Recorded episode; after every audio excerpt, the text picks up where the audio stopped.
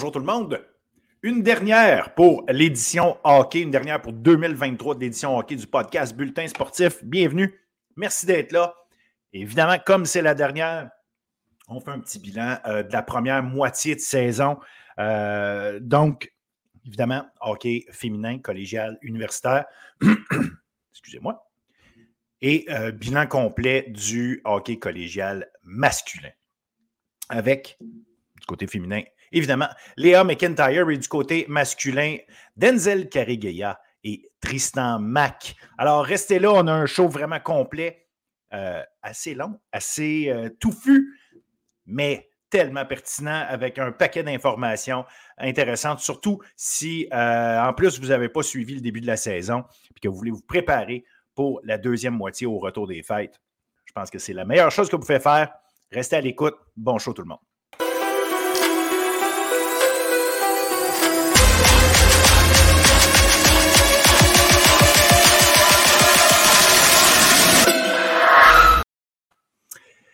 Léa McIntyre est avec nous pour parler de hockey féminin. Salut Léa.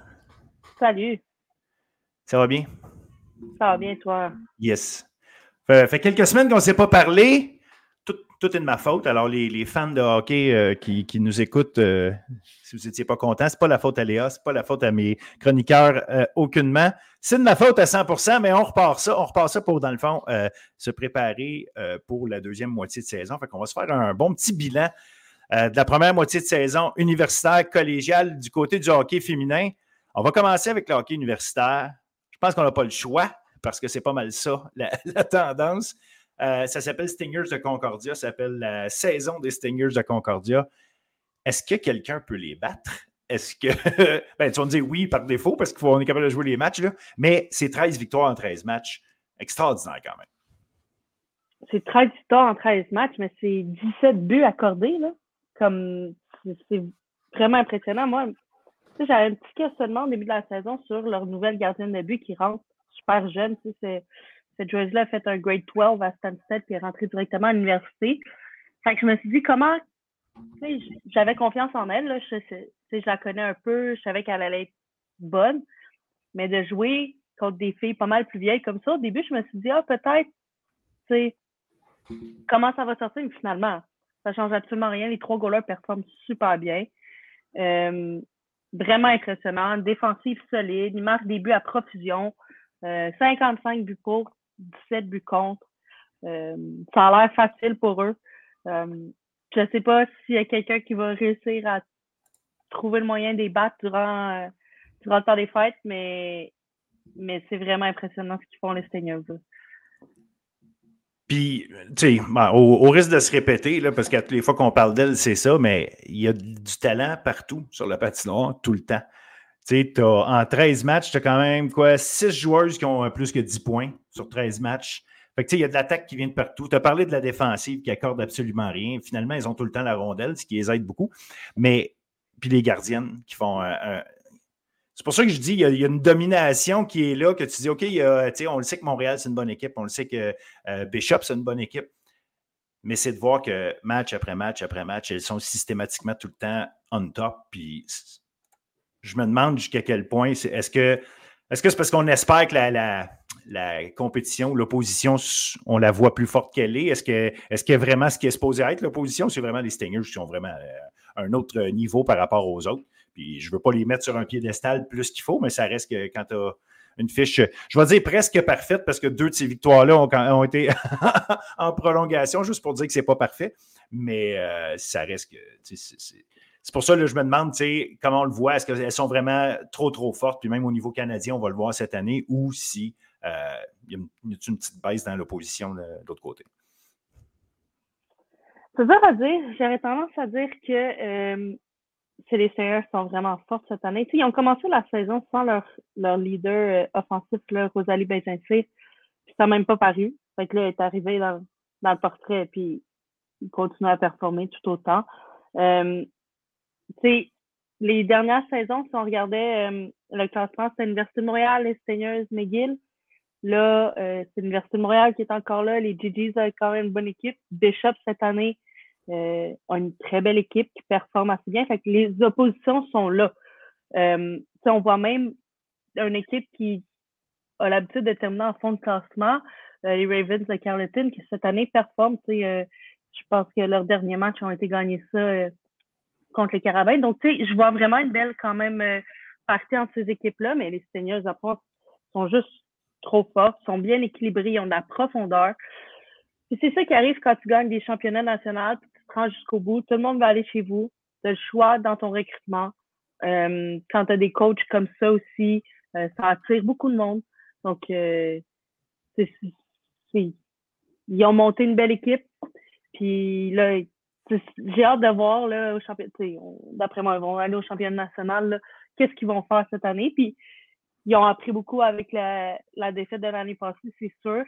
Donc, euh, c'est vraiment une belle équipe. Puis j'ai l'impression qu'ils vont finir la saison sans défaite. De ce que je vois, c'est vraiment impressionnant.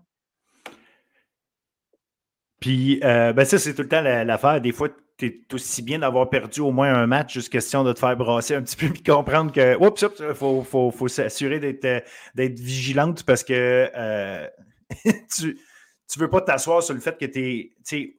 Oui, être habitué de gagner, mais pas habitué de gagner. Dans le sens, il ne faut pas que ça devienne confortable de gagner. Il faut que ça devienne mm-hmm. d'esprit. Puis je n'ai pas de doute qu'elles savent très bien quoi faire, puis sont très bien dirigées pour le faire comme il faut, mais c'est juste humainement naturel à un moment donné de, de, t'asseoir un peu quand tout va bien. Fait que ça va être, dans le fond, ça va être ça leur défi, j'imagine, pour la, deuxième moitié de saison.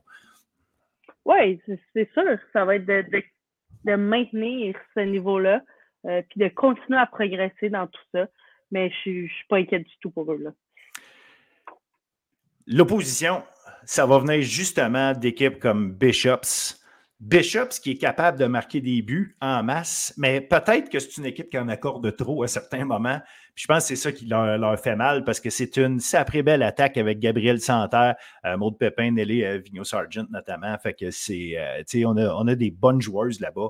Mais c'est ça, c'est vraiment au niveau défensif. On accorde beaucoup de buts malgré tout là, pour, pour Bishops. Puis je pense que c'est probablement ça justement qui arrive à, qui, qui, leur permet, permet pas justement de, ultimement peut-être euh, avoir une chance de se battre contre, contre pas contre Bishop, excuse, contre Concordia, mais je dis ça. Concordia peut-être tout seul dans son monde, mais si Bishops veut rester deux, mettons comme ça, mettons ça comme ça, euh, va falloir travailler justement sur l'aspect défensif. Oui, euh, ben tu sais, Bishop accorde beaucoup de buts, mais on les a quand même vus aller chercher des matchs serrés. c'est sûr, le dernier match contre Concordia, ça un peu moins bien été. Là, ça a fini 8-2. Mais je me souviens d'un match en début de saison qui avait été quand même assez serré contre eux. Donc, euh, ils ont vraiment bien commencé la saison. Après ça, ça a comme descendu un petit peu. Euh, là, ils sont à égalité avec les Carabins. Euh, va falloir, qu'ils commencent à enchaîner les victoires comme ils faisaient au début de saison pour aller chercher le maximum de points s'ils veulent rester en deuxième place. Puis éviter, parce que pour les séries, tu, vas absolument finir deuxième ou troisième parce que tu veux pas prendre les Stingers en première ronde. Donc, euh, s'ils veulent rester deuxième, troisième, il va falloir qu'ils commencent euh, à accumuler un maximum de points.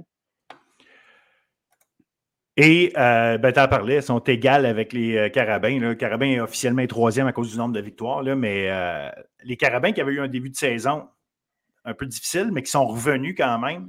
là, dernièrement, bon, euh, il y a eu le match contre les GGs, mais sinon, autrement, euh, les Carabins restent une équipe euh, solide. Puis eux autres, justement, c'est peut-être l'inverse défensivement. En fait, ben, c'est parce que tout, tout se passe à partir de la défense, on dirait eux autres. le jeu défensif, point, mais l'attaque aussi vient de là. vient beaucoup des défenseurs, Jade Picard, Kellyanne Nadeau notamment.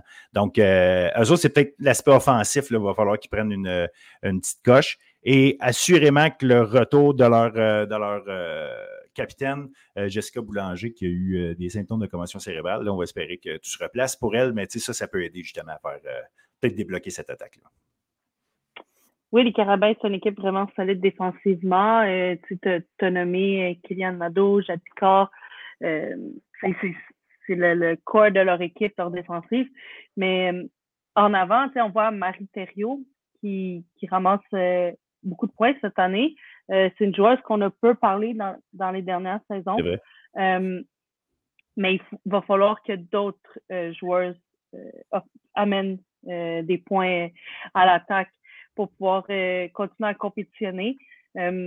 début de saison, comme tu disais, un peu plus difficile pour les Carabins. Ils, se sont replacés, puis là, ils vont perdre leur dernier match contre Carleton 5-1, 5-2. je suis certaine, là, mais c'est sûr que ça fait mal.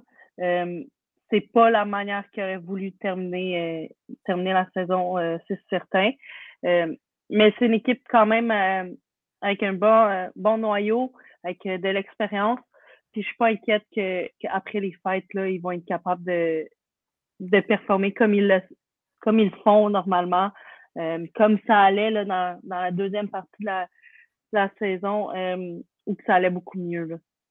Je regarde, tu sais, tu parles de il y a des filles qu'il va falloir qu'ils euh, se mettent à, marquer des euh, poirés le ou du monde comme ça, mais euh, une, une, une, recrue, admettons, comme Wikona Laloche, quelqu'un qui, a bien performé avec Limoilou au niveau collégial, est-ce que, on, à cause qu'elle est recrue, est-ce qu'on a le droit d'avoir des attentes malgré tout? Là? Puis, évidemment, ce pas toutes des centaires et des luciers, fait que, il ne faut pas non plus comparer des, des, pommes avec des oranges. Là ça reste des joueurs très spéciales, les deux, les deux j'ai mais est-ce qu'une fille comme Wikona Lalouche, après une, euh, après une demi-saison d'expérience, sait c'est quoi du hockey universitaire, euh, est-ce qu'elle va se mettre à un moment donné, le, le, je ne veux pas dire la pression, mais se dire, OK, garde, euh, oui, OK, je sais ce que c'est maintenant, là, je peux agir un peu plus comme une vétérane, là, que, puis en prendre un peu plus sur mes épaules, parce que je pense qu'elle fait partie, en, en, partie en tout cas, elle fait partie de la solution en attente. Ah, je suis d'accord avec toi. Euh, c'est le genre de joueur qui, va, qui peut faire une différence au niveau de l'attaque. Euh, après une première session, s'habituer euh, au rythme universitaire, le calibre, c'est sûr que ça peut juste aller mieux pour elle. c'est une joueuse qui a eu un gros impact offensivement dans les dernières saisons avec les Titans de Limoilou. Donc, c'est l'offensive, on le sait qu'elle l'a en elle. il va juste falloir qu'elle trouve le moyen d'amener ça sur le circuit universitaire. Euh, mais oui, je pense qu'en deuxième moitié de saison, c'est une joueuse qui pourrait, qui pourrait avoir un bel impact dans cette équipe-là. Puis les Carabins, ben, ils ont toujours au Brassine, fait que ça, ça fait que n'importe quel match contre n'importe qui, n'importe quand, fait en sorte que si Aubracine est l'autre bord en train de protéger le filet, euh, tu sais que ça risque d'être difficile de marquer quand même. Donc, euh, elles ont toujours cette arme-là entre les mains quand même. Oui, exact. Non, Aube, Aube elle me fait penser un peu à Alice Fulbert l'année passée à, Concordia. C'est tellement calme devant son filet, qui donne une chance à son équipe à chaque fois. Euh, c'est une gardienne que j'aime beaucoup, puis euh, c'est sûr ça fait une grosse différence pour les Carabins. Euh, tu as mentionné la défaite contre les Ravens. Je me suis trompé, j'avais dit GG's, mais c'était Carlton dont je voulais parler. Là, par contre, on va avoir une belle bataille parce que là, on parlait des équipes 2 et 3 entre les Gators et les Carabins. Évidemment, il reste en masse de hockey à jouer, il y a du rattrapage qui peut se faire. Mais euh, si on regarde les tendances, Gators, Carabins ont l'air d'être partis pour se battre position 2 et 3. Mais la position 4, c'est elle qui donne quand même le dernier accès euh, aux, éliminatoires aux séries. Euh, les GGs et les, Ravens de Carton se battent pour ce poste-là.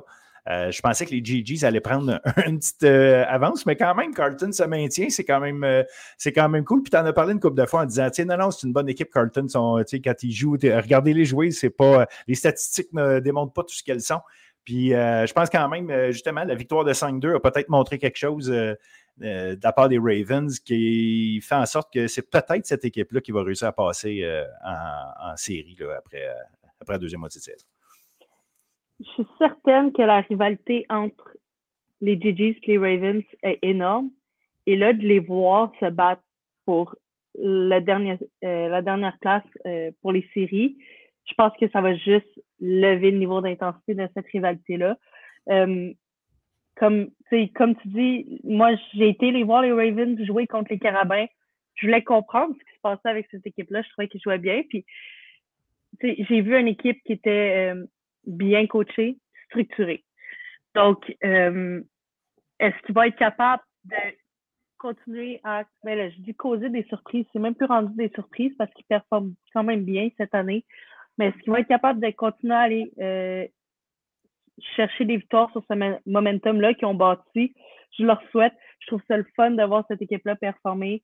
Euh, comme j'ai dit, je trouve que c'est une équipe qui a l'air bien coachée, qui a l'air structurée. Donc, je, pense qu'ils sont capables de se rendre euh, d'aller chercher euh, les points qui manquent pour entrer dans les séries. Ça serait le fun de le voir dans les séries. Ça fait longtemps que c'est pas arrivé. C'est leur dernière année dans le circuit. Donc, euh, donc oui, moi, j'aimerais ça. Puis euh, c'est sûr que j'ai une, une, joueuse qui joue pour moi l'année passée qui est rendue là. Fait que je les suis de près. Puis j'aimerais vraiment ça les voir rentrer dans les séries. Là. Ces deux équipes qui misent beaucoup sur la qualité de leur gardienne. Euh, Carlton en particulier, avec Caitlin Whitehead qui garde les buts, d'ailleurs, gardé 12 fois les buts sur 13 matchs.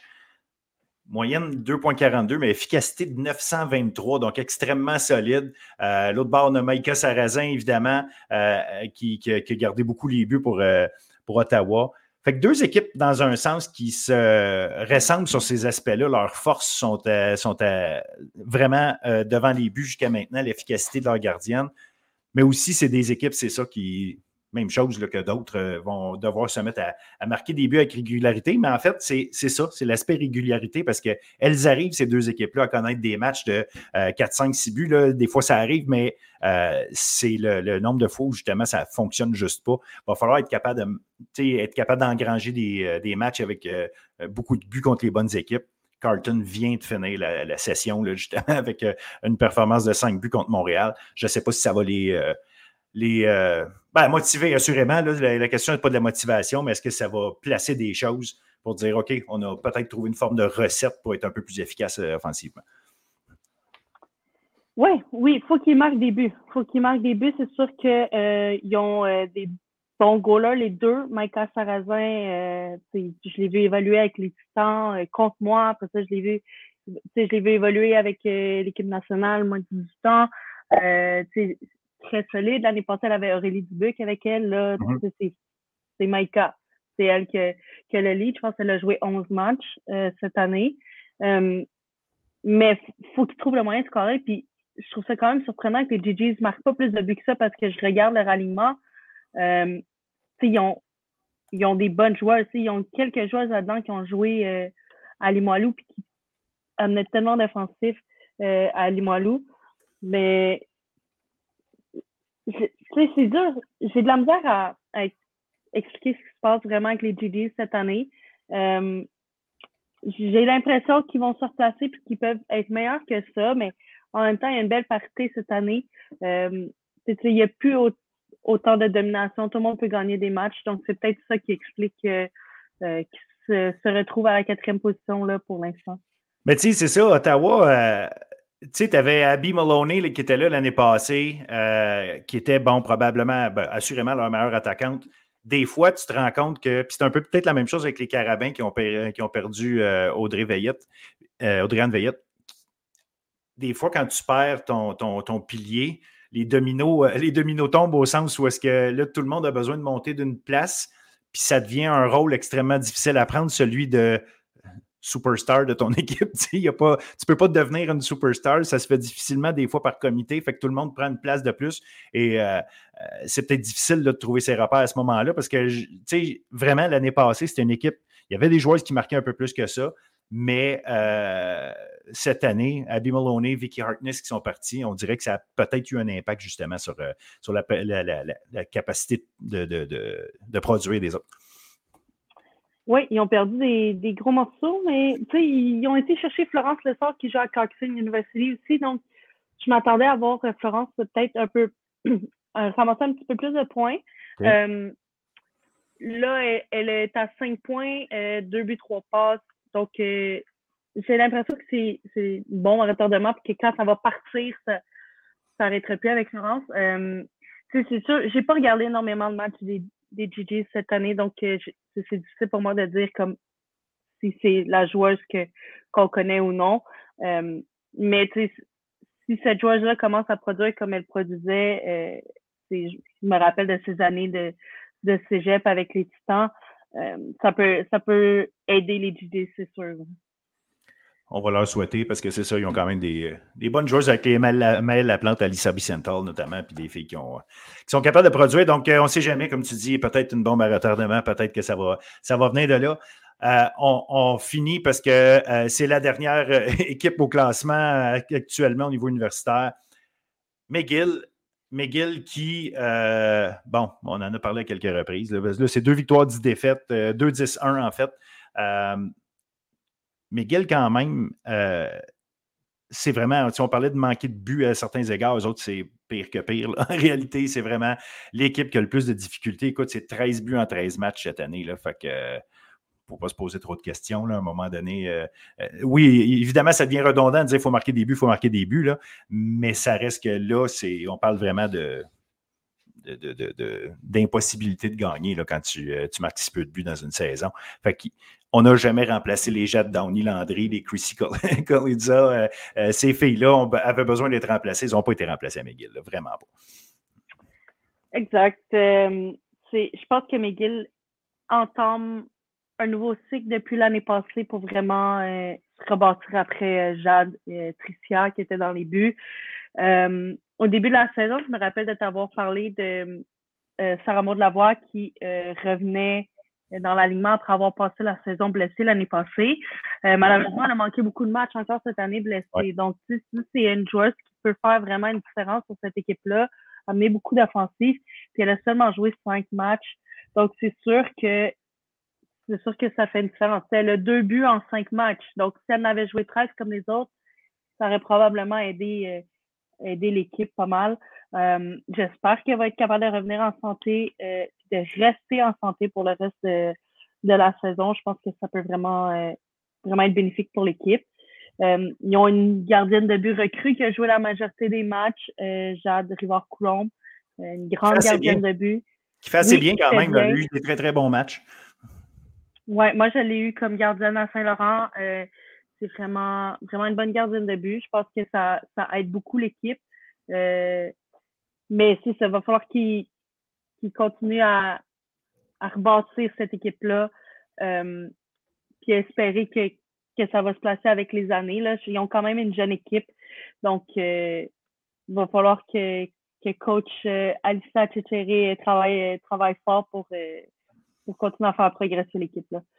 Mais tu l'as dit, il y a des jeunes de talent quand même. Euh, je pense à India Benoît notamment qui est là, euh, qui est une fille capable, qui, l'a démontré euh, quand elle jouait quand elle jouait à Champlain-Lennoxville. Donc, tu sais, il y, a, du talent. Tu, l'as dit, des fois, c'est être capable de faire prendre la sauce. Il, y a, assurément quelque chose là, en tout cas. Il y a assurément place à l'amélioration, disons-le comme ça, mais il reste que j'imagine qu'on a hâte de, retrouver un jeu où est-ce qu'on se sent plus en, mesure de compétitionner avec les autres, avec une vraie chance de gagner. Parce que là, euh, écoute, là, quand ta meilleure pointeuse a trois points en 13 matchs, euh, ça, donne une bonne, bonne indication des, de comment ça se passe. Mais bon, on ne sait jamais. Le... Des fois, des fois tu es à. On, parlait de, on parle de recrutement, là. des fois, tu es à une ou deux joueuses près de faire changer les choses de bord puis de placer tout le monde à la bonne place. Fait que c'est jamais. Fait que le hockey universitaire, ça, donne ça en milieu de saison. ça nous donne une bonne idée. Hockey collégial. Là euh, aussi, on a des choses intéressantes de ce côté-là. On a notre fameux trio de tête de Limoilou, John Abbott, Champlain, Lennoxville. Limoilou est extrêmement solide. Une seule défaite euh, cette saison, c'était euh, troisième match de l'année. Mais euh, depuis ce temps-là, c'est 17 victoires. Ben, depuis ce temps-là, mon total, c'est 17 victoires. Mais moi, ce qui m'impressionne, c'est qu'elles ont marqué 82 buts, n'en ont accordé que 22. C'est une quand on parle de domination à tous les niveaux, Limoilou, franchement, extrêmement forte encore cette année. Ah, elles sont tellement bonnes. je, parlais de ça avec, euh, avec une amie hier, justement. Euh, Limoilou, vraiment, vraiment incroyable. Moi, cette équipe-là m'a fait capoter. On les a joués samedi, là, puis leur exécution est parfaite. Euh, ça attaque de toutes les façons possibles. Euh, sont équilibrés du premier trio, quatrième, même chose avec les défenseurs, dans les buts. Euh, c'est impressionnant. Ils ont une joueuse qui est dominante comme Héloïse Caron aussi. Euh, c'est sûr que ça fait une différence. mais pour moi, c'est l'équipe numéro un présentement dans la ligue. C'est sûr que là, Champlain et Lennoxville ne jouent pas de match depuis le début de l'année. Ben, c'est ça, je voulais en venir à ça tantôt, euh, parce qu'effectivement, euh, ils ne sont pas si loin, parce qu'ils vont juste jouer 14 matchs. Exact. On va en parler euh, après de Champlain, mais, mais Limoilou, moi, m'impressionne vraiment. J'ai un coup de cœur sur cette équipe-là cette année. Je trouve belle à voir aller. Ils sont rapides, leur exécution, c'est ça qui m'a le plus frappé comme quand on a joué contre eux euh, samedi, à quel point ils, ils, se trouvaient partout sur la glace et peu importe le trio. Donc, euh, chapeau à Pascal euh, pour ce début de saison-là. D'après moi, ils vont se rendre loin, les Titans, cette année. Puis les Titans, parce que, tu sais, veux, veux pas. Euh, oui, j'ai regardé des matchs, fait que tu, vois le déroulement, c'est une chose. Euh, je ne regarde pas tous, fait que. À un moment donné, on se fait aux statistiques. Puis là, je regardais ça, puis je dis, wow, les gardiennes, tu sais, c'est un euh, pourcentage d'arrêt de 950 pour Emma Réaume en 10 matchs. Quatre jeux blancs de Molly Collin sur les huit matchs qu'elle a joués, auxquels elle a pris part. Fait tu sais, il y, a, une excellence au niveau de la, du jeu, du contrôle de rondelle, de l'exécution. Mais en même temps, euh, une fois que tu tires au but, tu te frottes à des gardiennes qui, euh, qui font toujours le travail. Est-ce que justement, euh, ces gardiennes-là, puis je leur enlève zéro mérite quand je pose la question, mais est-ce que c'est parce qu'on arrive à bien les protéger au sens où est-ce que les tirs sont moins dangereux, euh, on, leur laisse de la place pour bien voir les rondelles. Euh, euh, à quel point on facilite la vie de nos gardiennes à Limoilou dans la façon dont on joue, qui fait en sorte qu'elles arrivent à avoir des aussi bonnes statistiques, ou c'est vraiment un mélange des deux au sens que dès qu'il y a une erreur, les gardiennes sont quand même là. comment, comment tu, observes le travail des gardiennes avec l'équipe de Limoilou? Ben déjà, en partant, les Titans n'accordent pas de lancer. Là ils nous gardent en périphérie. Fait que ça fait une différence. Là, je viens juste de sortir les statistiques de notre match contre eux samedi. Là. Ils ont 45 lancés au filet, nous, on en a 20. c'est sûr que 20, euh, ça, c'est quand même beaucoup si on compare la dernière fois qu'on les a joués. Donc, c'est sûr que quand on garde les joueurs en périphérie, euh, ben, ça, ça, facilite le travail des gardiens de but. Euh, ils ont une bonne défensive. Là, leur, leur capitaine, là, le nom m'échappe. Là, extrêmement solide. Alexia Côté, extrêmement solide à la défensive. Euh, ils ont, tu sais, je parlais d'équilibre au niveau de, de leur équipe, mais du défenseur 1 à 6, c'est très solide aussi. Ça, ça fait une différence, ça aide les gardiens de but, c'est sûr. Puis tu le dis, c'est une équipe extrêmement complète. Bref, euh, une seule défaite, comme je mentionnais, c'était contre Champlain-Lennox. Puis on, va en parler tout de suite, même si Champlain-Lennox est troisième. Euh, tu as, ouvert, le, sujet. Champlain-Lennox, 11 victoires, une défaite en régulier, deux, euh, deux en, tir de barrage. Les deux, d'ailleurs, c'est contre Édouard Monpetit et contre vous autres, je pense. C'est-tu contre vous autres, l'autre? Euh, non, contre nous, ils ont, ils ont gagné. Non, contre nous, ils ont gagné. Contre nous autres, ils ont gagné. Excuse, je, je, me trompe. En fait, euh, il, y en a une contre Édouard Monpetit où est-ce qu'on a eu une performance de, de fou de leur gardienne, Tamara Gérin-Lajoie. Mais euh, Champlain et Knoxville, c'est une équipe extrêmement solide là, euh, cette année. Comme tu dis, on joué juste 14 matchs. On a la gardienne Jade Blouin-Lachance qui est là, mais le trio aussi, là, Prou, Côté, Morin.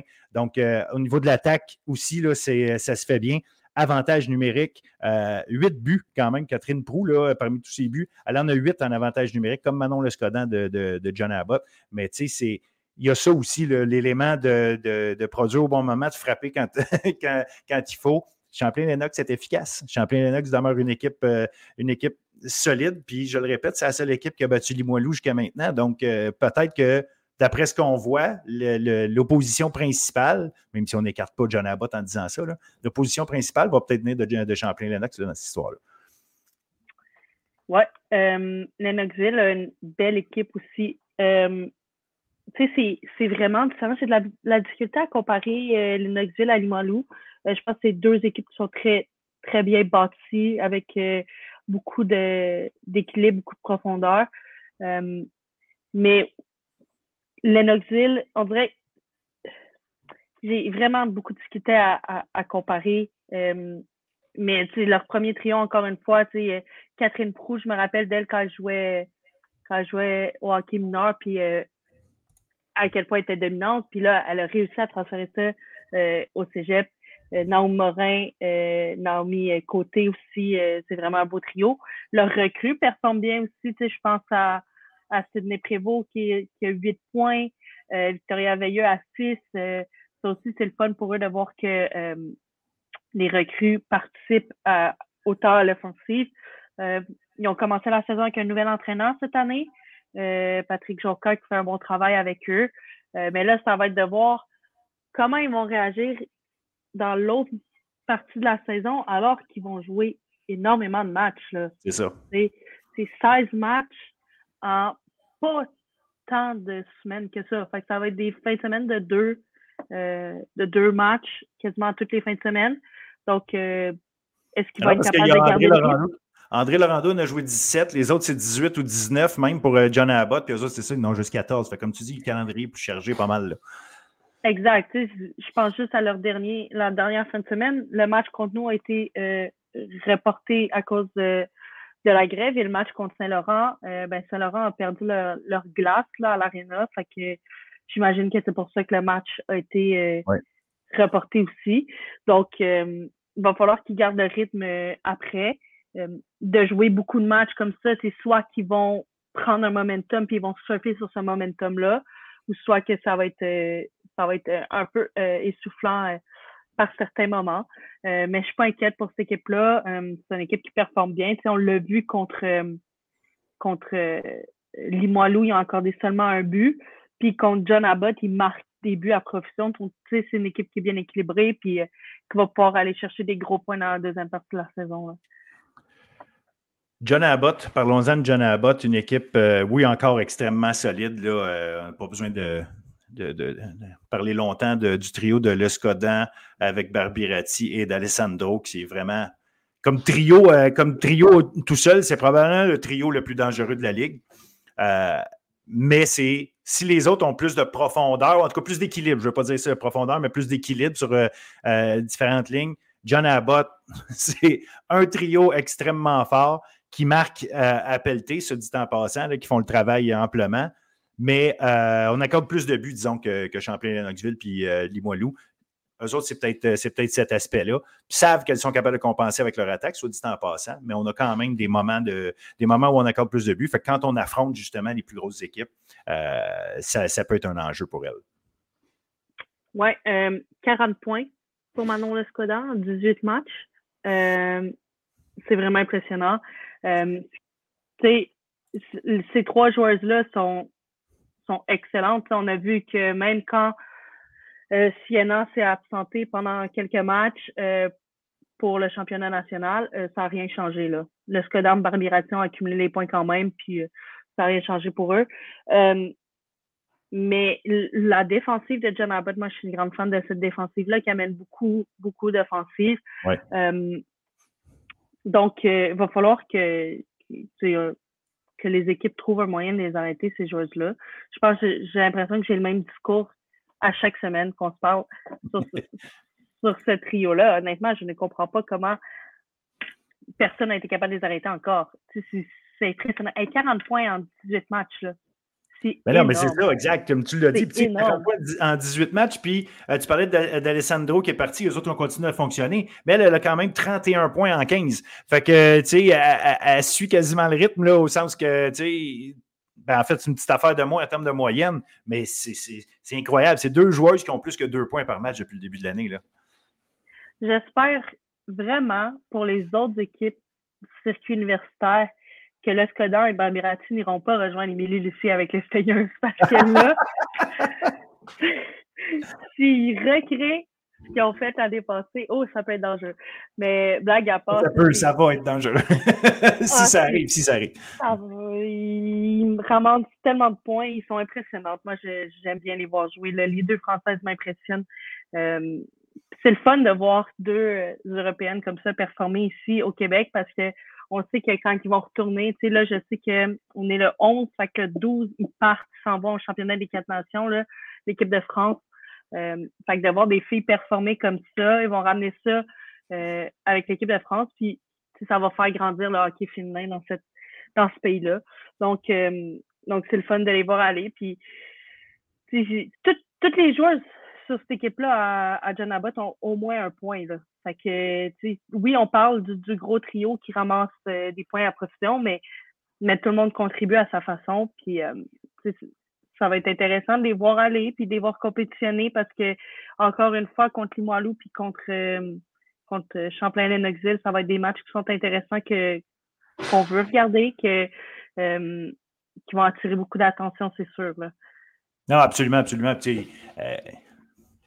La façon, la façon dont je l'amène, c'est comme si euh, c'était l'équipe la, moins bonne du trio de tête, là, mais c'est clairement pas le cas. C'est vraiment trois bonnes équipes. Je pense que Limoilou, tu peut-être une coche en haut en termes de, stabilité. On dirait que c'est une équipe qui fait pas de faute, joue de la bonne façon, juste tout le temps, tout le temps. Euh, se fait jamais prendre en défaut, on dirait. Mais euh, autrement, euh, ça reste des excellentes équipes. Puis tu as parlé de la défense de, de John Abbott qui crée beaucoup d'attaques. Il euh, faut le nommer, il faut, faut, les nommer. Là, Megan Lesage, euh, Claramé Vano de Cachero, c'est quand même, ça performe amplement. euh, donc, l'attaque qui, vient de, qui vient de la défense, qui parle de la défense, elles sont euh, très importantes sur cet aspect-là. Megan est arrivée aussi. Donc, franchement, effectivement, c'est une équipe qui est, le fun à regarder. Les matchs des, des, des Highlanders sont toujours le fun à regarder à cause de l'aspect offensif qui est là constamment, constamment. Oui, puis euh, la bonne nouvelle pour eux, c'est que le noyau de joueurs reste l'année prochaine aussi. Donc là, ils sont en train de battre. Puis, tu sais, leur premier trio complet reste l'année prochaine. Donc, euh, ils sont en train de bâtir quelque chose euh, qui va être intéressant à suivre sur plus que juste cette année. ils perdent seulement trois joueurs, je pense. Donc, donc c'est une belle équipe maintenant. Ça va être une belle équipe à suivre. Puis, tu sais, ils ont, ils ont beaucoup de pénalités, John Abbott, là. C'est l'équipe qui est la plus punie de la ligue. Mm-hmm. Euh, je pense que c'est ce qui peut les rattraper peut-être contre les, les, deux autres euh, grosses équipes, là, euh, si on parle de Limoilou puis Champlain-Lennoxville. Donc, il va peut-être falloir qu'ils trouvent le moyen d'être un peu plus disciplinés parce que je pense que c'est là que les deux autres équipes vont pouvoir prendre le dessus là, si ça continue comme ça. Après ce fameux trio de tête, on a, euh, on a un, groupe, ben en fait un groupe. Il y a surtout euh, André Laurando Dawson qui se battent pour euh, cette quatrième place-là. André Laurando, 7-8-2. deux défaites en tir de barrage. Tantôt, je m'étais mélangé, c'était en parlant, en parlant de notre équipe, mais là, c'était vous autres, justement, Edouard, mon petit, et vous qui avez battu en tir de barrage, vous étant Dawson, pour ceux qui ne savent pas, Léa étant avec Dawson. ceux qui nous écoutent jamais, là, qui écoutent juste celui-là, il euh, faut, le dire. Mais, euh, fait qu'Edouard, mon petit Dawson, des victoires en tir de barrage contre euh, André Laurando. Mais André Laurando, en réalité, euh, ne bat pas les grosses équipes, puis André Laurando bat les équipes sous elle. Donc, c'est vraiment l'équipe, euh, si on veut, baromètre quasiment en disant ben, tu en haut d'André Laurando ou tu es en bas d'André Laurando. Il y a quelque chose, on dirait, ah, cette équipe-là vraiment est, euh, est, très constante sur cet aspect-là. Euh, si tu joues contre un des trois, les, André Laurando, tu peux mettre un 2 qui ne gagneront pas le match. Et à l'inverse, tu peux mettre un 2 qui risque de gagner le match contre, contre les trois autres. ça s'enligne quasiment comme ça, c'est ce qui fait qu'ils sont à peu près à 500, justement. Oui, je pense que entre euh, nous, Dustin et André Landry, il y avoir une belle, euh, une belle course euh, pour la quatrième place pour les séries. il s'est passé la même chose l'année passée. il, faut, il faut le travail contre les, autres équipes. ils ont gagné leur match contre Saint-Laurent, ils ont gagné leur match contre Don Petit. contre nous, c'est 1-1, une victoire pour une victoire pour nous. ils ont ramassé des points en, ils ont perdu contre nous en tir de barrage.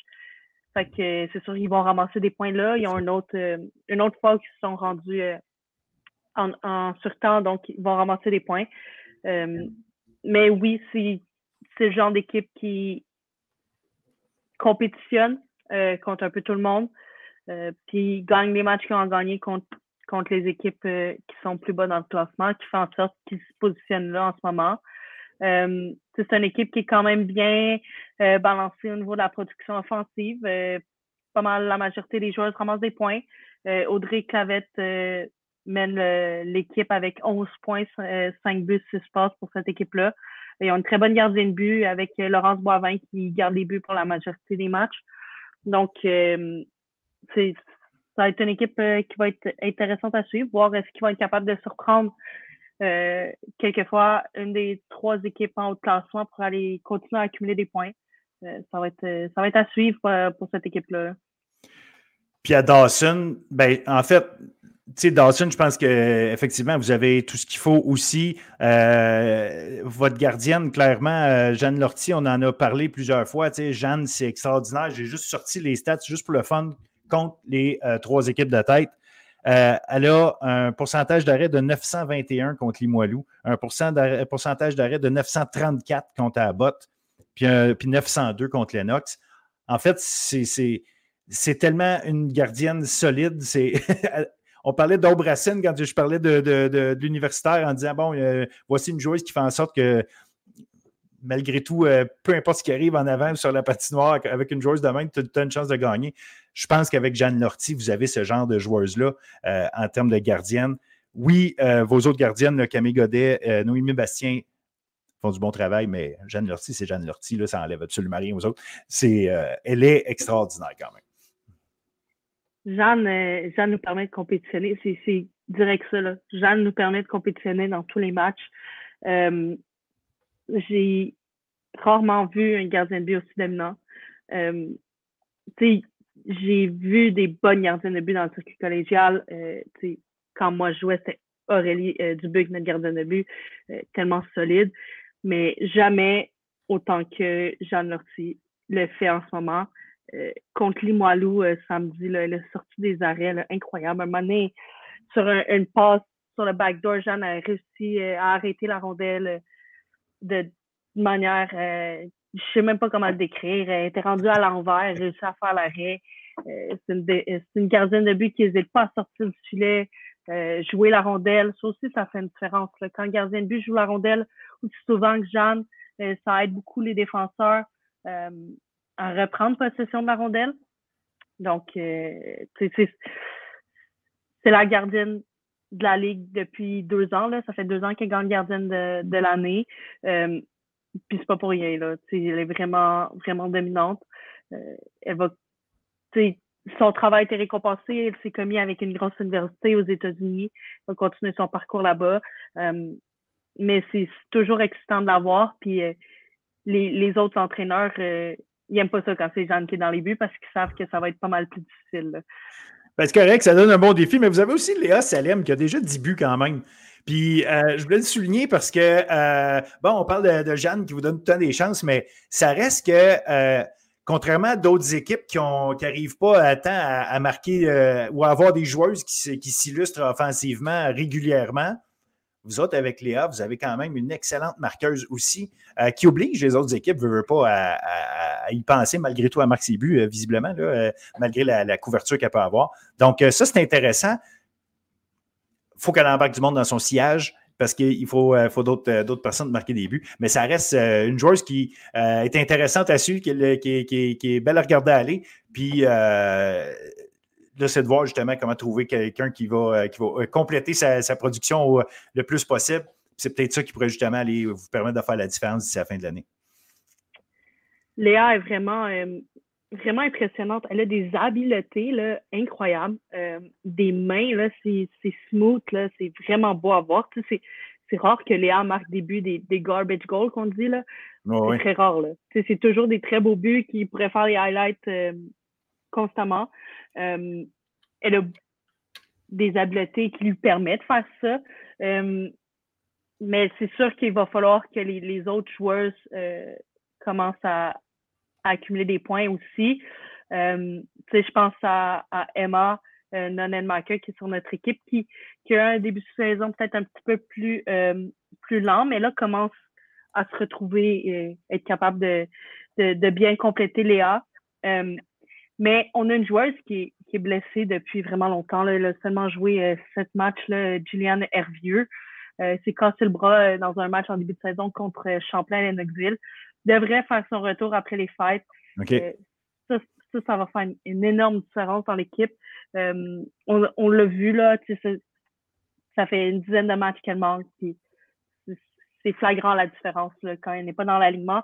Donc, quand elle va revenir, je suis certaine que ça va, ça va aider Léa à, va probablement être jumelée ensemble, euh, peut-être sur les trios, peut-être sur les, euh, avantages numériques.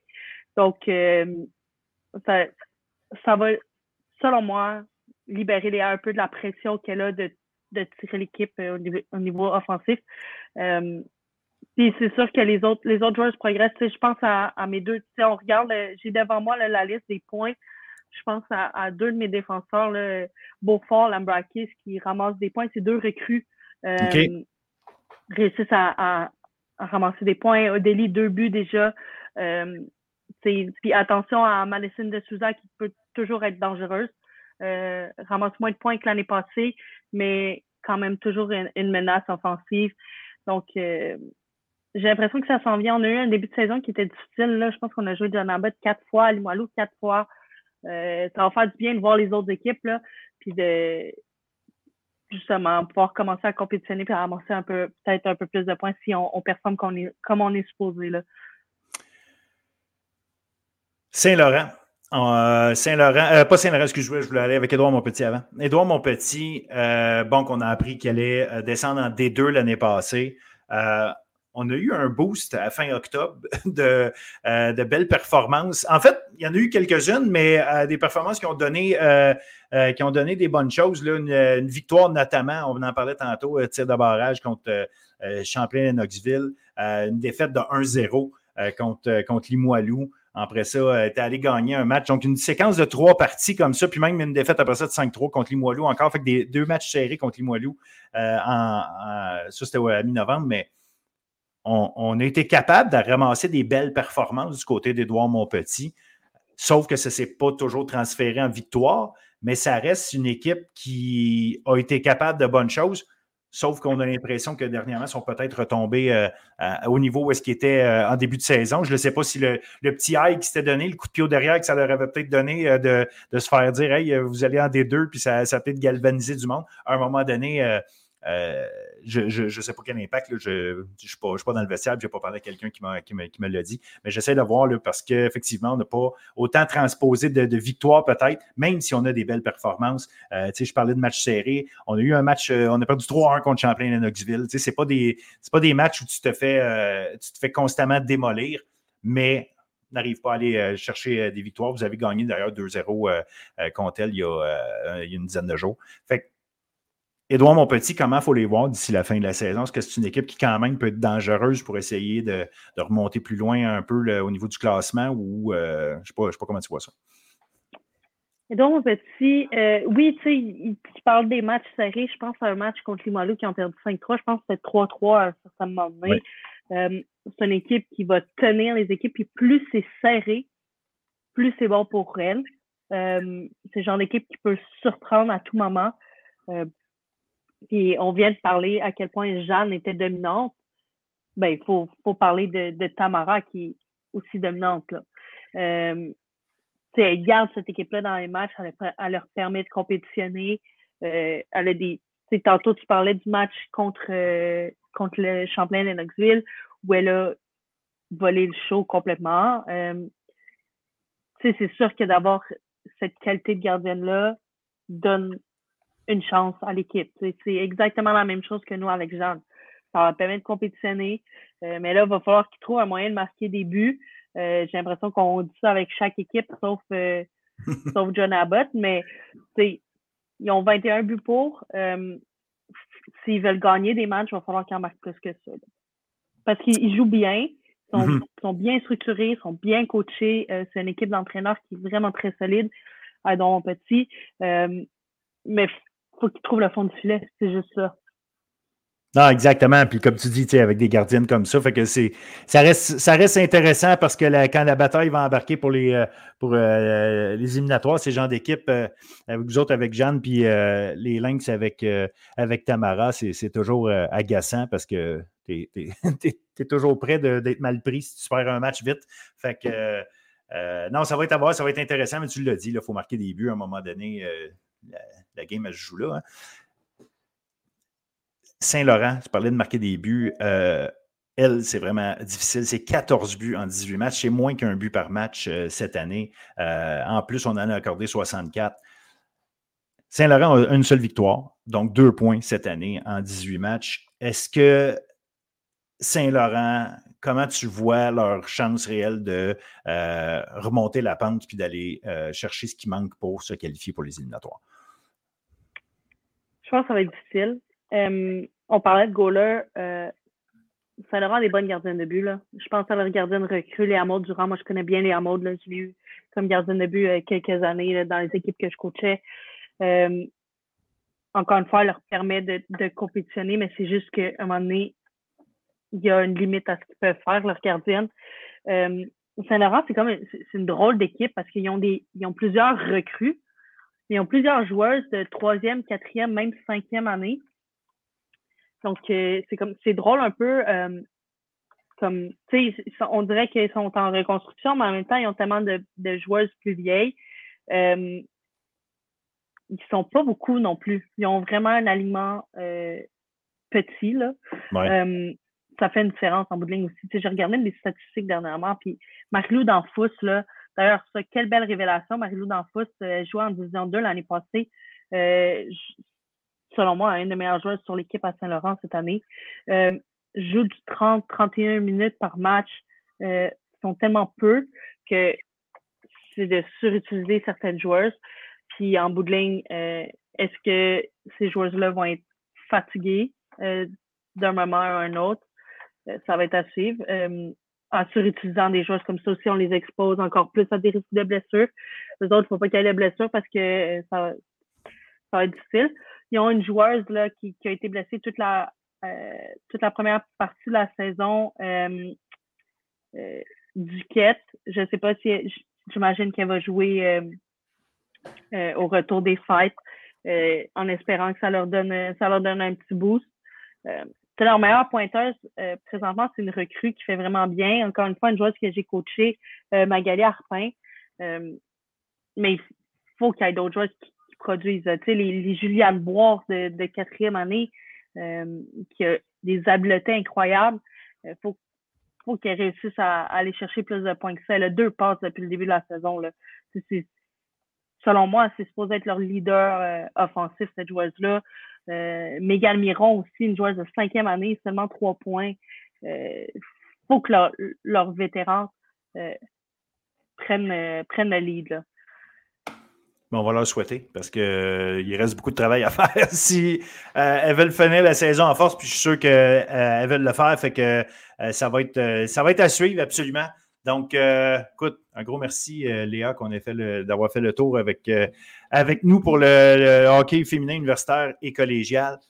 Une grosse, grosse fin de saison à suivre des deux côtés. Donc, on va se reparler de ça régulièrement après les fêtes. Fait que je vais t'en souhaiter des bonnes d'ailleurs. Puis on se reparle bientôt. Puis il y a assurément plein de bons hockey qui s'en vient. Ça va, être, ça va être le fun à suivre d'ici la fin. Oui, merci. Joyeux fête à toi aussi. Euh, hockey collégial, on est en pleine période de recrutement. Suivez ça sur les réseaux sociaux. C'est un peu plus lent cette année, euh, mais ça s'en vient. Donc, euh, d'après moi, il y a des annonces qui s'en viennent avant les fêtes. donc, restez à l'affût sur ça, sur les réseaux sociaux de chaque équipe. ça, des bonnes recrues. Le groupe de 2007, c'est des bonnes recrues qui s'en viennent dans le circuit. Là.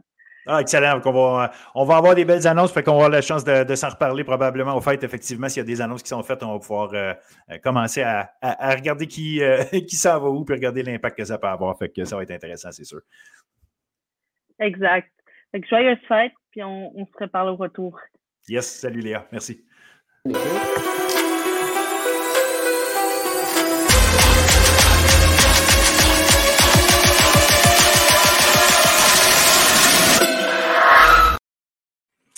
Hockey collégial avec euh, nos chums Tristan Mac et Denzel Carré Salut les gars. Salut messieurs. Salut messieurs. Ça va bien? Ça va très bien. Good, good, good. Ça fait euh, quelques semaines qu'on ne s'est pas parlé. Ça fait quelques semaines qu'on ne s'est pas parlé. 100% ma faute parce que euh, je suis occupé avec d'autres affaires. Mais tant qu'à se parler, on va se parler de, On va prendre un gros morceau. On va prendre la première moitié de saison. On va se faire un bilan de, de ce qui s'est passé. Donc, équipe par équipe, faire le tour un petit peu de euh, ce qu'on a vu, ce qu'on a observé, puis on fera nos analyses là-dessus. Évidemment, je pense qu'il faut commencer euh, par le haut du classement. On va y aller tout de suite. Euh, les filons du cégep de Thetford, un gros début de saison. ils sont vraiment extrêmement solides. Un gros différentiel, plus 35, 81 buts pour, 46 buts contre en 19 matchs, 16 victoires, 2 défaites, une en surtemps. Donc, une équipe solide qu'on voit bien. Puis en ce moment, en plus, ce n'est pas une équipe qui, a des hauts et des bas, là, vraiment. Ils sont même sur une lancée de huit victoires consécutives. Et euh, bon, évidemment, une équipe qui fonctionne comme ça implique plusieurs très bons joueurs. Puis ça peut commencer euh, évidemment par le trio de Dufour, Robert, Goulet. Mais on a également, je pense qu'il faut parler de Tyler Medina, le gardien de but aussi. Je vous laisse, je vous laisse m'enligner sur, sur ce que vous avez observé de cette équipe. honnêtement, Philippe, quand on regarde ce qu'on se disait en début de saison par rapport au filon du cégep de Tedford et même par rapport au classement général pour le, pour le haut du circuit, vraiment, il y a quatre équipes qui sortaient du lot dans nos analyses et qu'on se disait, c'est certain qu'elles vont, figurer, vont figurer parmi le top 5 de la Ligue. Et je parle de Tedford, d'André Laurando, Champlain-Saint-Laurent et Sorel. On avait chacun nos arguments par rapport à ces équipes-là. Elles se retrouvent dans le top 5. Génial. Euh, une des raisons qui explique ça du côté de Tedford, oui, il y a Dufour, oui, il y a Aubert, oui, il y a Medina, oui, il y a euh, Simoneau, Goulet, plusieurs joueurs d'envergure dans cette formation-là. Mais on parle d'une équipe qui a du pedigree, qui ont des acteurs très intéressants. Puis je regardais le, nombre de matchs joués en expérience dans le collégial D1 euh, dans, parmi les équipes qui en ont le plus. C'est Tedford et Sorel. Tedford ont 1039 matchs euh, joués en, en expérience dans le collégial D1. Ça, ça veut dire que c'est une équipe remplie de vétérans qui mène la charge euh, correctement. Et ça, ça doit plaire aux entraîneurs euh, Bernard et euh, Fizette. J'en suis convaincu. Mais Tyler Medina, pour moi, est la recrue la plus surprenante dans tout le circuit. Pourquoi? Il y a quelques semaines, j'avais mené une question qui avait amené, qui avait mené à une clip sur nos médias sociaux, telle que tout le monde se demande dans le circuit d'où provient Tyler Medina? On a eu une certaine réponse à cette question-là. Euh, Philippe, tu peux, tu peux nous ramener cette réponse-là quand j'aurai terminé mon point. Mais Tyler Medina, honnêtement, est en train de causer des ravages contre plein d'équipes. Euh, il est en train de surprendre tout le monde.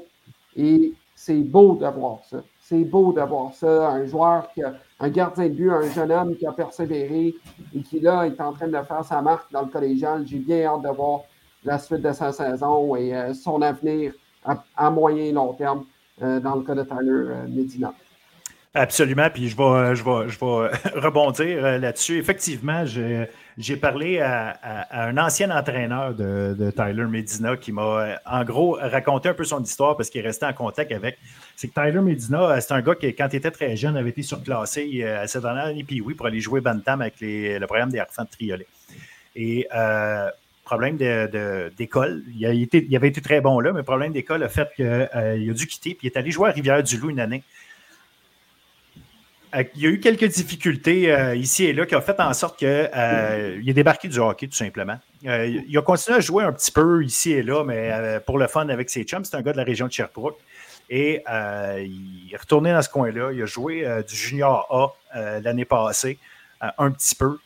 Et parce qu'il voulait se, se, relancer en s'essayant d'aller jouer en junior 2A, il a voulu aller voir son ancien coach des gardiens de but. Et puis, en allant le voir, il a demandé de l'aider à se préparer parce qu'il s'est rendu compte, bon, OK, si, je veux aller là, il faut, que je me prépare un peu, il faut que je me remette dedans parce que ça faisait quelques années qu'il ne jouait plus de hockey compétitif. Mais euh, son, son coach me disait à quel point c'est un gardien qui sort du lot parce que c'est pas un gars qui, techniquement, est comme tout le monde. C'est un gars d'instinct. Et il sort du lot pour ça parce que la plupart des gardiens qu'on voit maintenant, ils ont été développés très jeunes depuis longtemps et ils ont généralement des techniques assez semblables, tout le monde, où est-ce que techniquement ils font leur travail, mais lui, c'est un gars d'instinct. Et euh, c'est ce qui le rend si bon parce qu'il euh, sort du lot. Donc, il est capable de prendre un peu de technique, mais son instinct revient. C'est ce qui euh, le démarque. Puis il s'est rendu compte, là, justement, qu'il allait être capable. Puis, pendant qu'il voulait justement se préparer cet été pour aller dans le 2A, euh, ce coach-là en question a reçu un appel de Martin Bernard qui, lui, euh, euh, dans le fond, se cherchait un gardien de but, étant qui perdait ses gardiens de l'an passé. Et l'entraîneur lui a dit Je pense que j'en ai peut-être un pour toi. On a parlé à Tyler Medina. Tyler Medina n'était pas trop sûr de son affaire. Au début, il est allé au camp. Il s'est rendu compte que le calibre était très élevé. Mais Tyler Medina a dit Je veux travailler pour. Fait qu'il s'est remis en forme. Et euh, ça donne ce que ça donne. Fait que Tyler Medina, qui est euh, une belle histoire de gars qui est en train de se replacer, puis que l'école, euh, il, a mis l'énergie à l'école pour justement avoir la chance d'aller jouer collégial parce qu'il il démontre que le niveau. Il dit une fois en forme, moi, il dit, l'entraîneur en question, Ouellet, il me dit Je ne suis pas surpris de le voir faire ce qu'il fait parce que le talent a toujours été là. Maintenant, l'idée, c'est d'avoir la tête à la bonne place. Puis il me disait, c'est peut-être le fait que justement, il a pris une pause euh, qui a permis de, justement retrouver ce goût-là. Euh, parce qu'il dit Medina, c'était pas le genre de gars à s'entraîner, c'était un naturel. Mais là, il a, vu, il a vu ce que ça prenait. Il a décidé d'avoir le goût de s'entraîner, de travailler fort à l'école. ça donne ça, ça donne un superbe gardien de but qu'on a cette année, qu'on découvre qu'on redécouvre peut-être pour ceux, qui le connaissaient peut-être du temps des Harfans, mais euh, surtout que les gens qui suivent le hockey collégial maintenant disent OK, on ne savait pas d'où il venait, mais effectivement, il avait pris une pause. Mais euh, le talent n'a pas, quitté le jeune homme, visiblement. Mm. Puis c'est rendu un, écoute, c'est un grand gars de 6 pieds 3 aussi. Là, c'est pas, euh, que c'est un, un, beau talent. Je lui demandais d'ailleurs est-ce qu'il croit qu'il y avait une chance de peut-être atteindre le junior majeur l'an prochain? Euh, il dit, garde, je ne serais pas surpris qu'il se fasse inviter à des camps, il n'y a pas de doute. Le rendu là, est-ce qu'il va le faire, c'est une chose, mais euh, le talent est là, aucun doute. Donc, euh, ça résume un peu l'histoire de Tyler Medina et qu'on voit aujourd'hui, qu'on on peut apprécier grandement son talent cette année.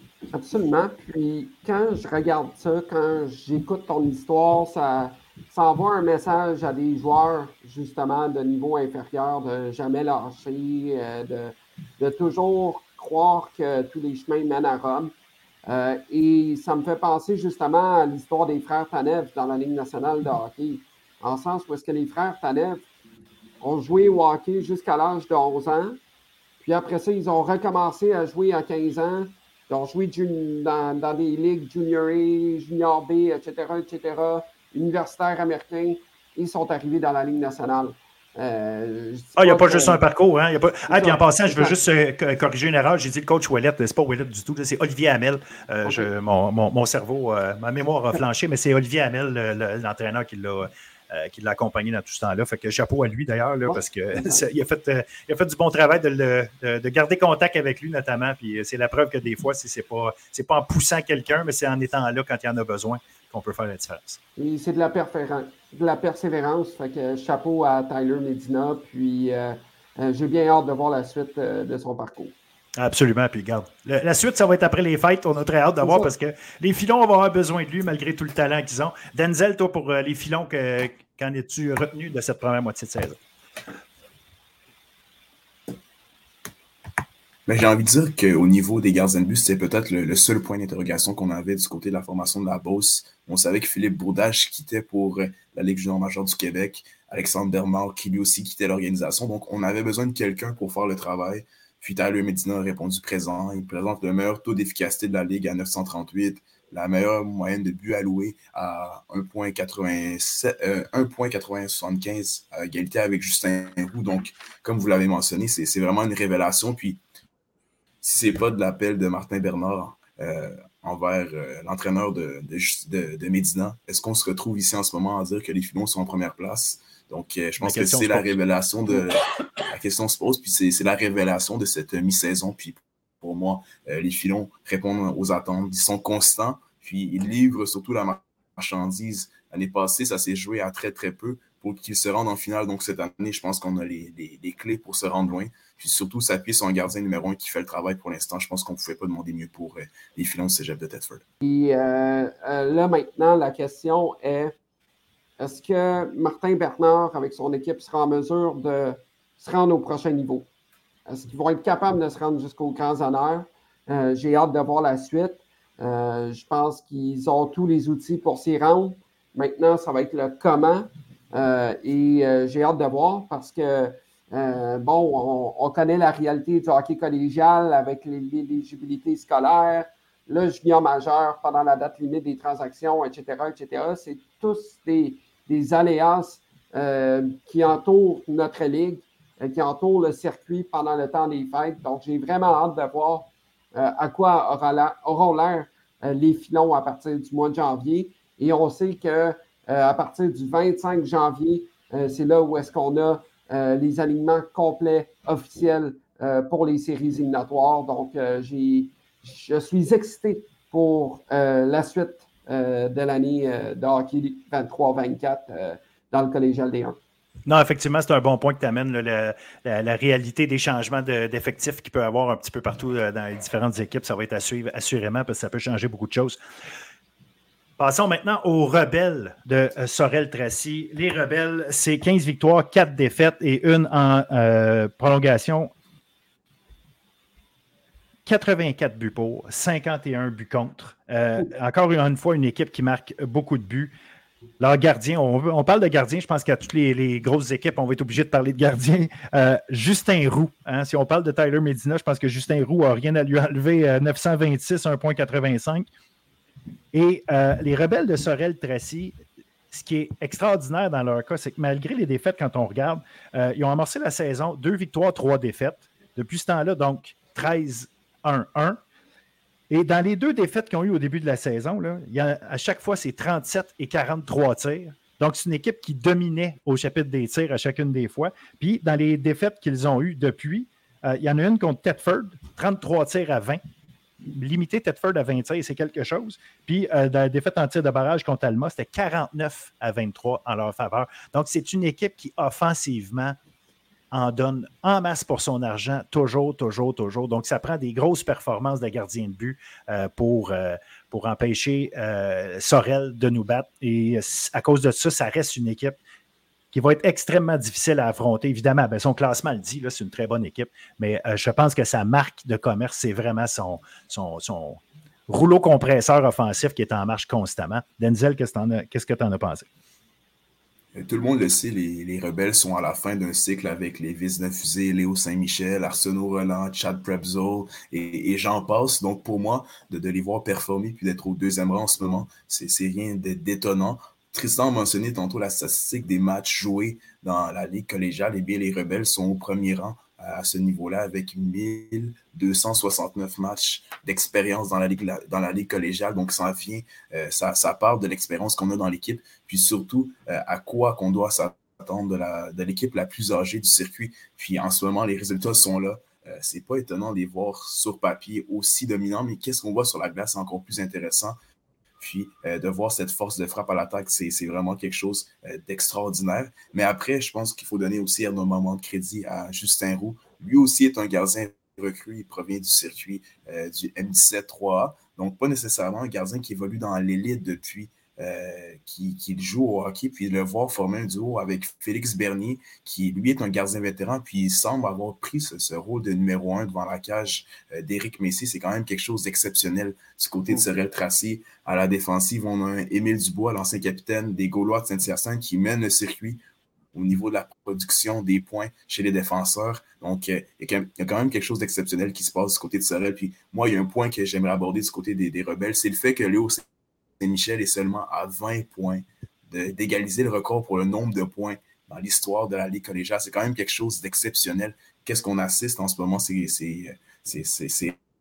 de, de c'est quand même quelque chose de, fou là, de voir un Léo Saint-Michel qui est seulement à 20 points d'égaliser cette marque qui avait été établie par Christopher Seguin, l'ancien capitaine euh, des Patriotes du Cégep de Saint-Laurent. C'est quelque chose que je vais surveiller pour cette fin de saison. Je crois qu'il sera en mesure d'égaliser cette marque et de potentiellement la battre. Donc, il y a vraiment quelque chose d'exceptionnel qui se passe alentour des, des rebelles euh, depuis le début de la campagne. Excellent. Absolument. Absolument. Puis, euh, chapeau à la formation des rebelles qui euh, vraiment là, fait tout un travail depuis le début de l'année.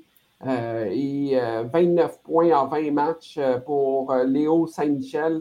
C'est quand même pas piqué des verres. C'est au-delà du point par match. C'est une excellente saison pour lui et j'allais le mentionner justement, son, son, son, record, dans le fond, qui s'en vient. et pour moi, s'il n'y a aucune université canadienne qui ne suit Léo Saint-Michel, je vais tomber en bas de ma chaise. Parce que honnêtement, ce joueur-là pourrait jouer à un plus haut niveau que notre ligue, sans dire que notre ligue n'est pas bonne. Euh, c'est juste pour dire combien qu'il est un joueur d'élite, qu'il est un, est un joueur de concession. Euh, et euh, j'espère pour lui qu'il pourra jouer au niveau universitaire canadien ou qu'il pourra avoir des ouvertures euh, à un niveau supérieur parce que vraiment, il connaît un, toute une saison. Puis, tu sais, je veux en revenir au gardien de but maintenant. On parlait de Tyler Medina, on parlait de Justin Roux. Je regardais la statistique au niveau des gardiens de but avec le plus de victoires dans le circuit. 8 des 10 gardiens de but avec le plus de victoires dans la Ligue sont des gardiens de but de première année. On parle de Justin Roux, Tyler Medina, Trottier Alma, Harvey à Tedford, euh, Tessy, André Larando, Cournoyer à la Flèche, Semignac à, à Lennoxville et Cloutier euh, à Sainte-Foy. 8 des 10 gardiens de but euh, dans le top 10 pour le plus de gains sont des gardiens de but de première année.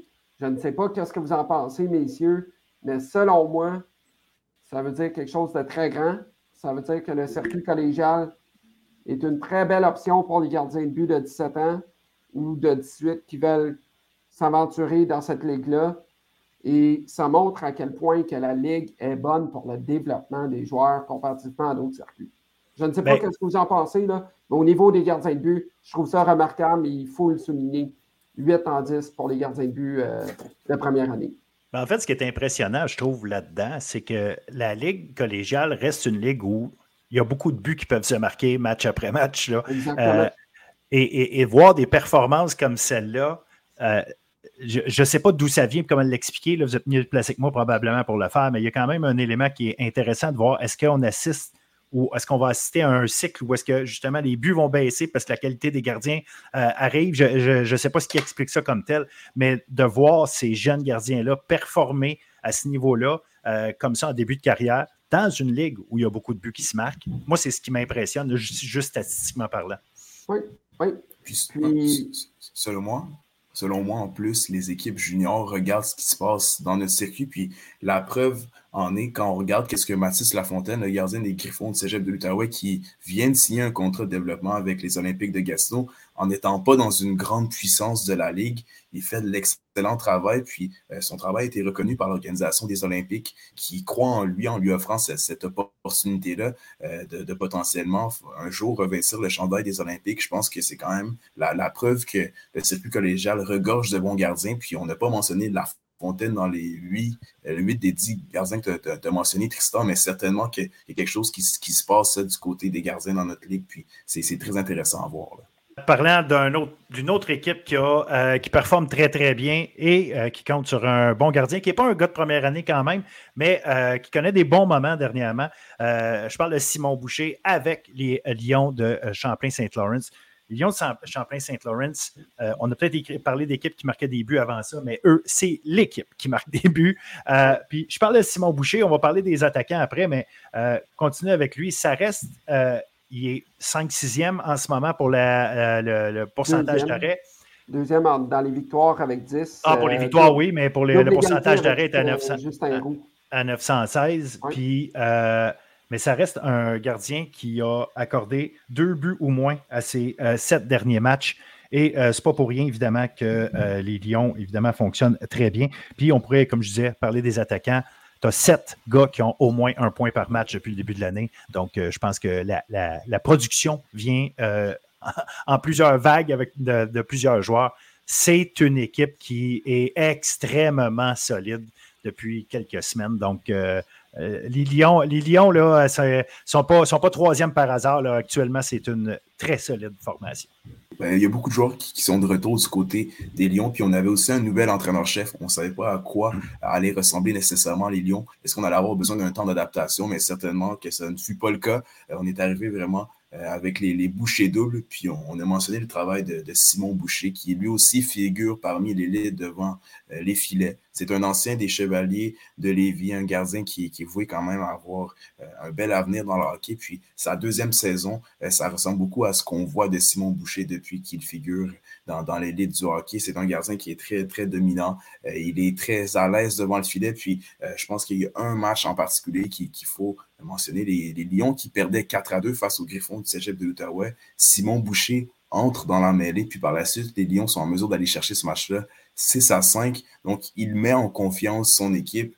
Puis en avant de lui, on a une équipe qui offensivement marque beaucoup de buts. On l'a mentionné, c'est la seule équipe avec quatre joueurs dans le top 20 au niveau des pointeurs, au niveau de la production, au niveau des points qui, figurent. On a inscrit six buts dans nos trois derniers matchs. Puis, en plus de ça, on a, on, a, une équipe qui est très bien répartie, un niveau d'intensité qui est là à chaque soir, à chaque match. Donc, pour moi, les Lions vont être une formation à surveiller. Puis, s'il y a une équipe qui est capable de, rivaliser avec les Filons, les Rebelles, ça va être les, Lions dans, les prochains matchs. Oui, absolument. Puis, quand on regarde les points euh, du côté euh, de Champlain-Saint-Laurent, on parle de 40 points pour Benjamin Chabot, 34 pour Jérémy Bello. Et devinez qui sont deux des trois meilleurs buteurs du circuit actuellement? Benjamin Chabot et Jérémy Bello, j'imagine? Exact, c'est ça. Bello qui a 17 buts et Chabot 16 buts. Euh, c'est phénoménal ce qu'ils font. Surtout qu'on sait que Benjamin Chabot, c'est sa première année euh, dans, le collégial D1. Il a joué euh, euh, au séminaire Saint-François sous la gouverne de Mathieu Turcotte. il a été bien entraîné. je ne connais pas trop son cursus côté junior majeur, s'il a fait des camps d'entraînement, s'il a joué des matchs ou autre. s'il, a, a, encore son éligibilité pour la NCAA ou autre, là, il est mieux de se garder toutes les portes ouvertes parce que ce joueur-là, on n'aura pas fini d'entendre parler de lui. Là. Ça, c'est clair. Effectivement, extrêmement solide euh, début de saison. Une autre équipe qui est à 27 points parce que euh, les Lions sont à 27 points, mais on en a trois en fait, équipe à 27 points. C'est le nombre de matchs qui fait la différence. Les Lions ont 27 points en 19 matchs, mais 27 points en 21 matchs pour une équipe qui est un peu connue par M. Tristan Mack. Mm-hmm. Euh, les, le boomerang du cégep André Laurando. Le boomerang qui avait très bien commencé euh, sa saison. Cinq victoires, une défaite. Depuis ce temps-là, c'est 8-6-1, ce qui est loin d'être mauvais, mais euh, on, est 5-5 à nos dix derniers matchs. Ceci dit, par contre, trois victoires dans les trois derniers. Donc, euh, quel genre d'équipe? On, sent qu'il y a un peu de, je vais l'appeler de même, des montagnes russes un peu pour les, les Lions.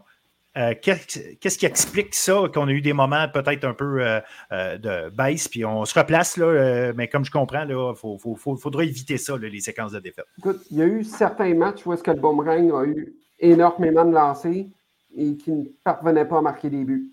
et je pense à un match en particulier du côté de la flèche, là, si je ne me trompe pas, il y avait eu au-delà de 40 lancés pour le cégep André Larando et aucun but en, 44 classés. Alors, tu sais, il y a eu des moments plus difficiles. L'avantage numérique a été un peu plus difficile aussi.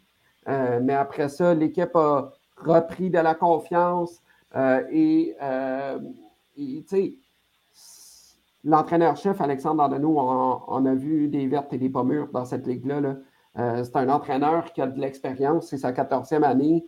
c'est un des entraîneurs avec le plus, euh, le, plus grand nombre de victoires dans le circuit, etc., etc. Il en a vu, euh, euh, des joueurs passer dans le circuit. Donc, je pense que c'est un mélange de plein de facteurs.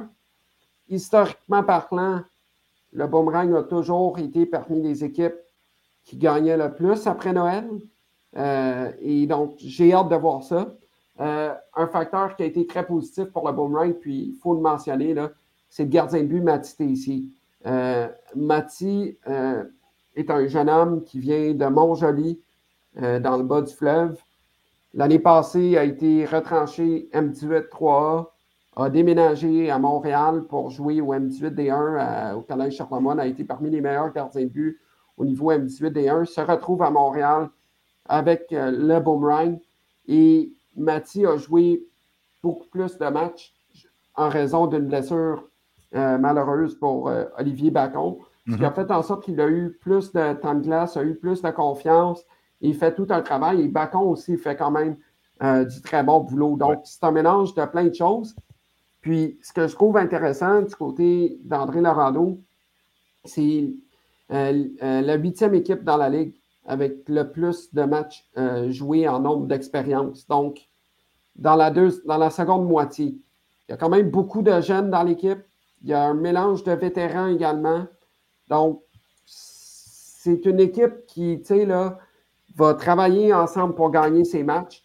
Euh, et euh, c'était juste un manque de finition lors de, lors de la séquence de quatre défaites de suite. Mais une chose est certaine, c'est une équipe qu'il faudra surveiller après Noël parce que je pense qu'il va avoir, avoir des joueurs qui vont vouloir monter leur niveau de jeu d'un cran euh, puisque c'est leur dernière année. Il y en a d'autres que, qui vont vouloir se joindre au lot aussi pour faire en sorte qu'il y ait une très bonne opposition. Puis je pense à un joueur là, qui est très dangereux du côté du boomerang depuis le début de l'année, Lou Olivier Charplan, 22 points en 21 matchs. Il a été invité au match des étoiles du RSEQ. et euh, je pense que ça va être intéressant de suivre euh, la suite de la saison d'André Laurando. Je pense que les meilleurs, moments d'André Laurando ne sont pas encore venus. Je m'attends à ce que le cégep André Laurando connaisse encore de bien meilleurs matchs. Puis quand on regarde euh, le classement, si le Boomerang ne perd pas de match, ben ne, vit pas cette séquence de défaites de quatre matchs, le Boomerang pourrait certainement se retrouver euh, dans le haut du classement en empochant des points, notamment dans le match à la flèche, où est-ce qu'on a de la difficulté à trouver une solution face euh, aux gardiens de but des Dragons. Donc, euh, je pense que le, le cégep André Laurando va faire très bien dans cette deuxième moitié de saison. Puis, euh, avec un entraîneur-chef comme Alexandre Dandeno, je pense qu'on a les clés pour connaître du succès. On a fait de beaux ajouts avec Samuel Kimmerly, qui l'année passée avait terminé la saison quand même avec 10 buts et 10 mentions d'assistance. Donc, on va pouvoir bâtir sur quand même quelque chose d'intéressant. Puis, euh, on va pouvoir batailler aussi pour euh, ce top 4-là, la, place qui, donne accès à, un laisser-passer durant euh, la première série des la première la première série lors des séries éliminatoires. Je pense que c'est quand même quelque chose d'intéressant de, donner quand même un objectif qui est clair au boomerang. Je pense que ça va être quelque chose qui est très atteignable. Puis Tristan l'a mentionné avec un gardien de but en Matt en qui on a confiance. on a les éléments pour faire beaucoup de dommages, puis surtout une équipe qui, est bien rodée avec euh, des joueurs qui sont en mesure de, déranger l'adversaire. Je pense que c'est à ce niveau-là que le Boomerang est capable de, faire la différence soir après soir. J'ai hâte d'avoir, pour un, un gars comme euh, Daniel Milo-Cerny, s'il va être capable, qui, qui performe pas mal, mais est-ce qu'il est capable d'amener une production supérieure? Puis un Zachary Paulus, qui est un, nouveau venu, qui a très, très bien commencé l'année, 6 points à ses 5 premiers matchs, 5 points seulement dans ses, ses 15 derniers.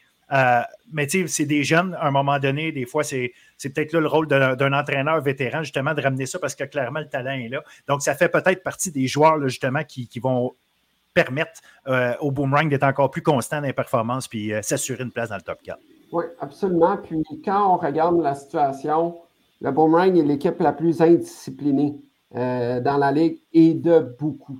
par contre, le désavantage numérique du Boomerang est excellent. 83,46% au deuxième rang du circuit. Donc, tu sais, il y a des choses qu'il faut travailler.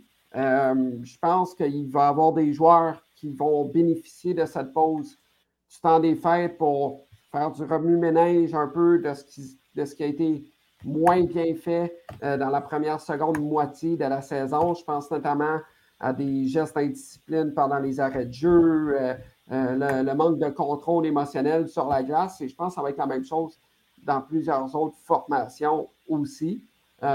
Et quand je regarde la bataille pour le troisième rang, le Boomerang euh, a joué 21 matchs, Alma en a joué 22 et les Lions de Cégep Champlain-Saint-Laurent en ont joué 19. ceci étant dit, il faut le spécifier. Si Alma et le Boomerang ont exactement le même nombre de victoires à la fin de l'année, le prix d'égalité se joue dans le nombre de victoires contre l'autre équipe. Le Boomerang en a joué, en a gagné deux sur deux à date contre Alma sur une possibilité de trois. Ça va être difficile pour les Janois, justement. Je ne veux, pas je veux, euh, veux pas être défaitiste pour les fans des Janois, mais je pense que les Janois vont devoir trouver le moyen d'accumuler encore plus de victoires pour essayer de dépasser André Laurando. Ceci étant dit, c'est un très beau classement jusqu'à maintenant. C'est une très belle bataille pour le troisième rang. Et qui sait, peut-être que les finaux du cégep de Tedford vont avoir un, petit creux de vague, ce qui va faire en sorte que les autres équipes vont monter. On ne sait pas. Alors, ça, reste à suivre, mais c'est très intriguant. C'est très bien parti, en tout cas, euh, pour le top 5 euh, du circuit. Euh, aucun doute. Là, tu viens de parler des, des. Je vais en profiter, justement. On va passer aux Janois. C'est une équipe qui avait extrêmement bien commencé la saison, 6-1-1 à ses huit premiers matchs, qui est 7-7 depuis, depuis ce temps-là. Je ne sais pas. Euh, c'est une équipe aussi qui a marqué moins de buts qu'en ont accordé. Donc, euh, une équipe de haut classement, mais qui a peut-être des choses à régler. Puis je vous pose la question. on a un gardien, Olivier Frenette, l'an passé, 14-4, une moyenne de 2,11, 923. Cette année, 8,78, accorde 4 buts par match. Euh, bon, ces statistiques-là, les statistiques de gardien, je sais aussi que c'est des statistiques d'équipe. On est, on est d'accord que c'est rarement juste la personne, mais ça reste que euh, l'écart est assez grand pour y voir quelque chose là. Est-ce que vous autres, vous y voyez une euh, des, des, raisons, si on veut, de comment je pourrais amener ça? L'inconstance des Genois depuis la deuxième partie, si on veut, de la première moitié de saison? dans le cas de Frenette, est-ce de la deuxième année? Je dis ça comme ça, en sens où est-ce que l'année passée, tout est beau, une belle équipe devant lui, une équipe remplie de vétérans, etc., etc. Il fait la différence. Il est parmi les, candidatures pour euh, le titre de recrue de l'année. Là, cette année, il se retrouve avec une des équipes les plus jeunes dans le circuit, la dixième équipe euh, en, nombre de matchs d'expérience joués dans le circuit. Euh, il se retrouve avec un Denon Trottier qui arrive là, qui surprend, qui, travaille fort, qui va chercher des matchs importants. Moi, je trouve ça intriguant. Je trouve ça très intriguant. Est-ce que Trottier a surpassé Frenette dans les plans de Pascal Hudon? Moi, c'est la question que j'amène, euh, en sens où est-ce que comment va rebondir euh, Frenette à partir du mois de janvier? J'ai très hâte de voir ça. Quels seront les plans des Janois? Comment ils vont jouer leurs cartes? Euh, c'est très intéressant. Puis, trois, euh, trois, joueurs du côté des Janois qui font la différence depuis le début de l'année.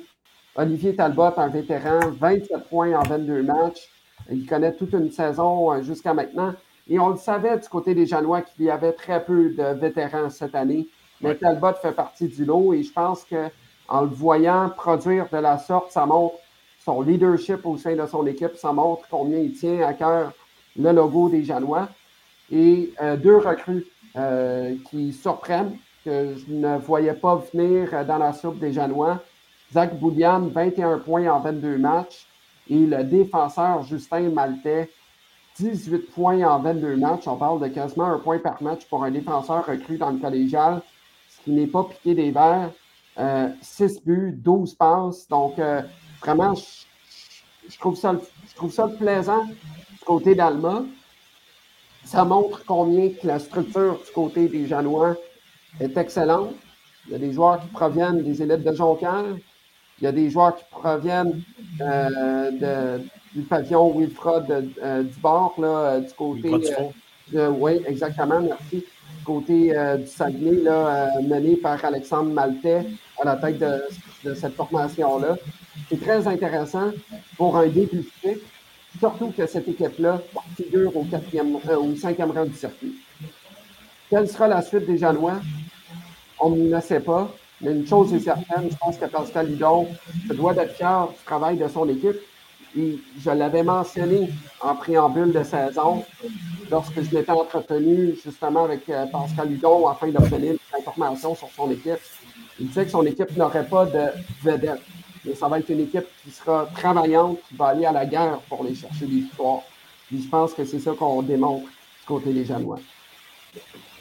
je pense qu'on peut être satisfait. Je pense qu'on peut être satisfait du côté du, Collège d'Alma d'être cinquième, puis surtout euh, être dans l'optique où est-ce qu'on va pouvoir batailler pour ce top 4-là, malgré le fait qu'on est en début de cycle. Puis Tristan l'a mentionné, euh, Talbot, qui maintenant est le capitaine des Janois, il a vraiment euh, redoublé d'efforts cette année, puis c'est la locomotive offensive de cette équipe-là. L'année passée, pour lui, c'est 27 points. Il a déjà établi euh, cette marque-là cette année avec encore une douzaine de matchs à jouer. Donc, pour lui, je pense que c'est quand même une belle révélation dans, cette ligue-là. L'année passée, il évoluait peut-être en, arrière des, grandes, des grandes étoiles qu'on avait du côté des Janois avec euh, les, les Tommy Deblois qui euh, excellaient depuis leur arrivée dans la Ligue collégiale. Puis maintenant, c'est lui qui, qui, occupe le grand rôle dans cette offensive-là des Janois. Donc, euh, pour lui, je pense que c'est quand même une, belle, une belle révélation. Puis après, quand on regarde le travail qui est effectué du côté des gardiens de but, je pense que Pascal Hudon n'a jamais eu peur d'interchanger les gardiens de but qu'il a donnés à son équipe. L'année passée, Frenette formait un duo avec Gabriel Lapointe. Puis l'année auparavant, c'est Gabriel Lapointe qui était le numéro un. Frenette est venu chercher cette position-là l'année passée. Puis maintenant, est-ce que ça sera à Dylan Trottier de venir supporter Frenette? Ça sera à suivre, mais du côté des, des Janois, la bonne nouvelle, c'est qu'on a euh, ressources pour faire des permutations devant le filet. Puis ça serait à Frenette aussi de je suis sûr qu'il va être motivé en cette fin d'année d'amener son équipe à un autre niveau. Mais pour l'instant, Trottier qui, qui, fait très bien. Puis euh, défensivement, je pense que c'est l'élément qu'il va falloir travailler parce que pour une équipe de, haut classement, d'avoir un différentiel négatif, c'est un, mauvais signal. Puis après, je pense que qu'est-ce qui est intéressant du côté des Janois, c'est que c'est l'équipe qui a amassé le plus de points sur les passions adverses. Puis maintenant, on va jouer dans le centre Mario Tremblay pour conclure la saison. Est-ce qu'on va pouvoir avoir un petit boost? J'ai hâte de voir ça du côté d'Alma. Mais certainement qu'il y a, des, euh, il y a des, des, matchs qui vont être importants à aller chercher si on veut rattraper le boomerang au classement parce qu'on n'aura pas ce prix d'égalité-là. Mais, mais surtout pour faire bonne figure puis euh, ne pas glisser au classement pour avoir l'avantage de la glace pour euh, débuter les séries éliminatoires. Et qui suivent au classement? Les fameux dragons de la flèche dont on a parlé tellement souvent. Une équipe, justement, on parlait de différentiel. Ils sont à plus 1 eux, leur défensive est extrêmement solide. Ils, ont deux gardiens euh, match après match sur qui ils peuvent compter. Mais euh, eux, c'est le contraire. C'est l'attaque qui, souffre un peu. C'est une des attaques les moins productives du circuit. Malgré tout, on se tient au milieu de classement. 22 euh, points en 20 matchs. Mais on en a parlé souvent. C'est une équipe structurée. C'est une équipe qui, pour laquelle il faut arriver prêt quand on joue contre les Dragons de la Flèche. Nonobstant ça, si les Dragons veulent continuer, rester dans, la bataille et surtout avoir une chance en éliminatoire, va falloir débloquer offensivement de ce côté-là. Exact. Puis euh, du côté des Dragons, on compte sur un des meilleurs buteurs du circuit euh, collégial actuellement, en Alexis quatrième meilleur euh, buteur avec 14 buts depuis le début de l'année. Et quand je regarde la totalité des points du côté des Dragons, Alexis est le meilleur pointeur de l'équipe est le meilleur buteur, mais le second buteur de, cette équipe-là n'en a que huit. Euh, c'est six buts d'écart. De là où est-ce que je veux en venir, il semble avoir une certaine panne sèche au niveau de cette équipe-là.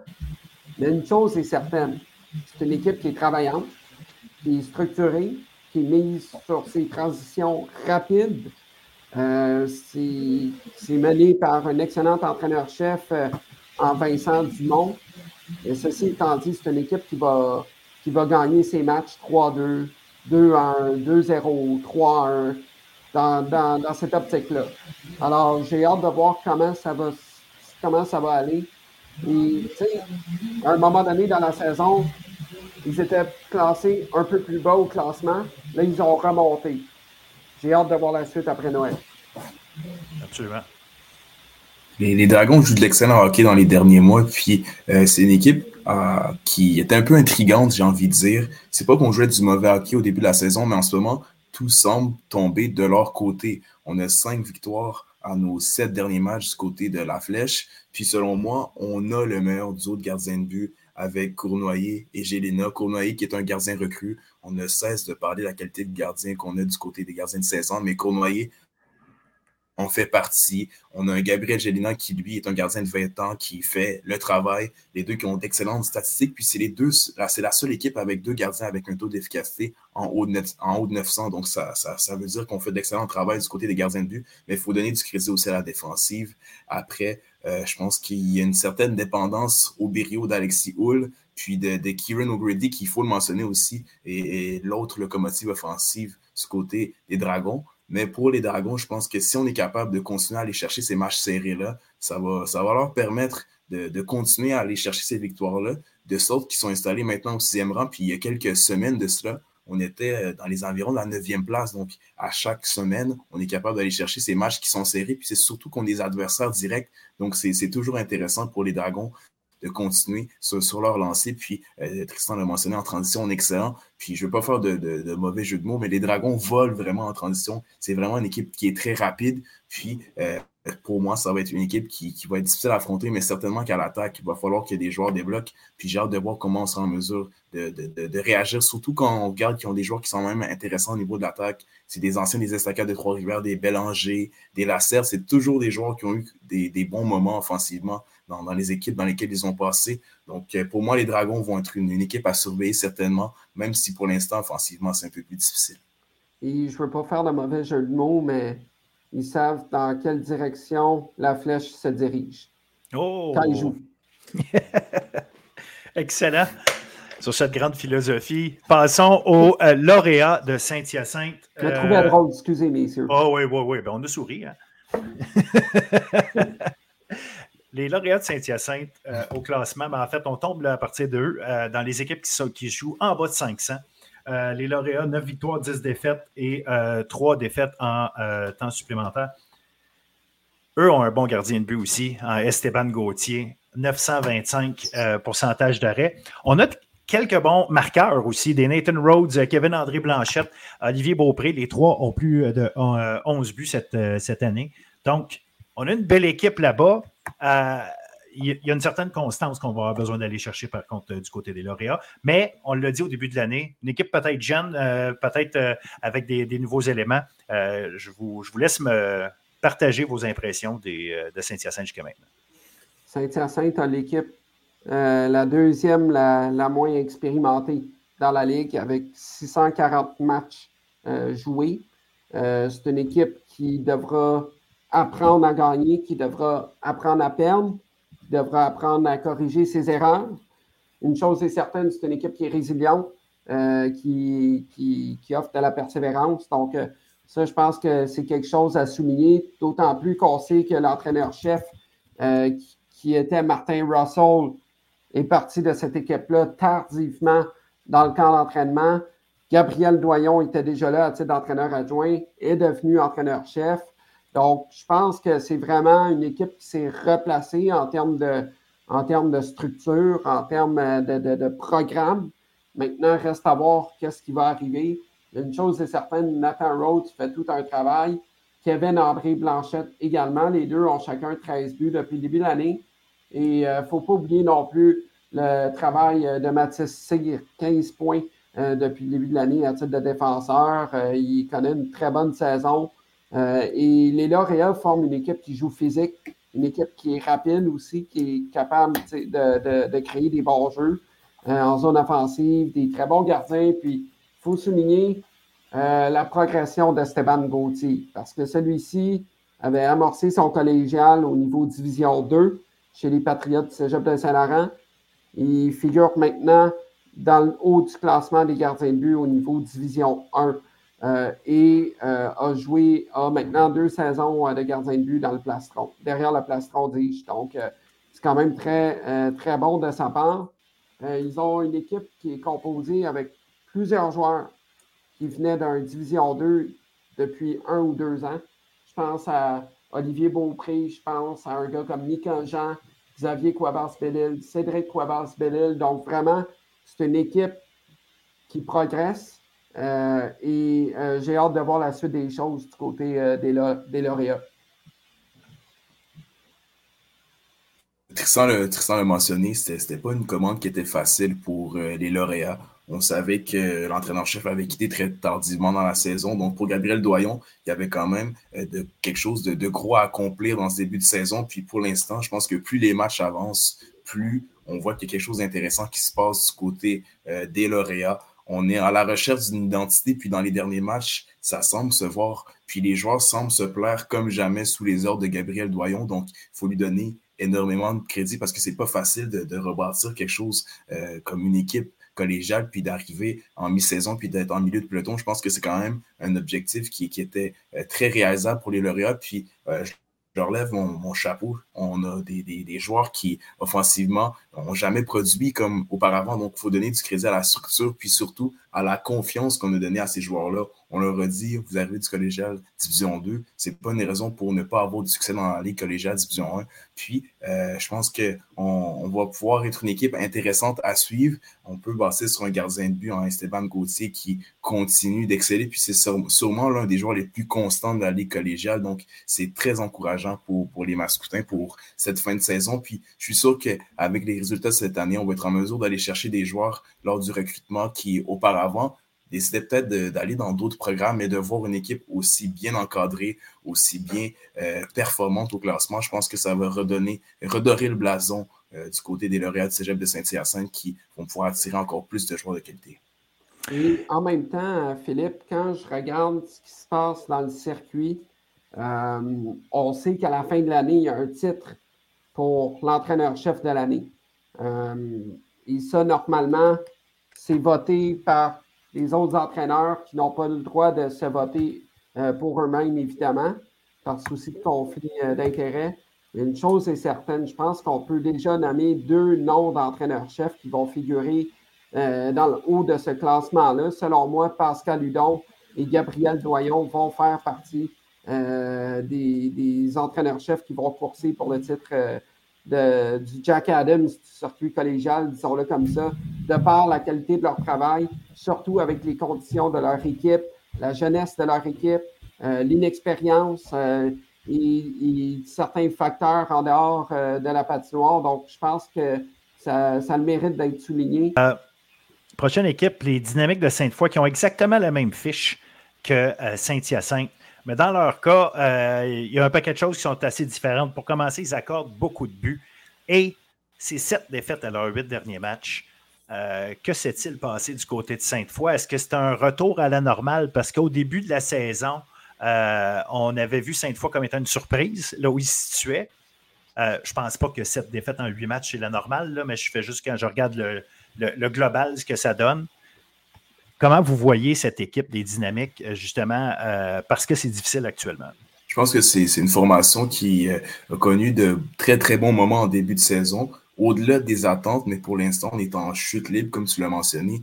On ne cesse euh, de connaître euh, des revers. Mais euh, pour les dynamiques, je pense que c'est une équipe qui, pour l'instant, va être en période de remise en question. On a accordé beaucoup de buts. On a pu profiter du brio de, Cloutier devant le filet qui avait les meilleures statistiques du circuit pendant un très long moment. Bien, pour l'instant, c'est un peu plus difficile défensivement. Puis, euh, en ce moment, on a bousillé cette série de victoires qu'on avait depuis euh, le mois d'octobre. Donc, pour les dynamiques, c'est très, très difficile présentement.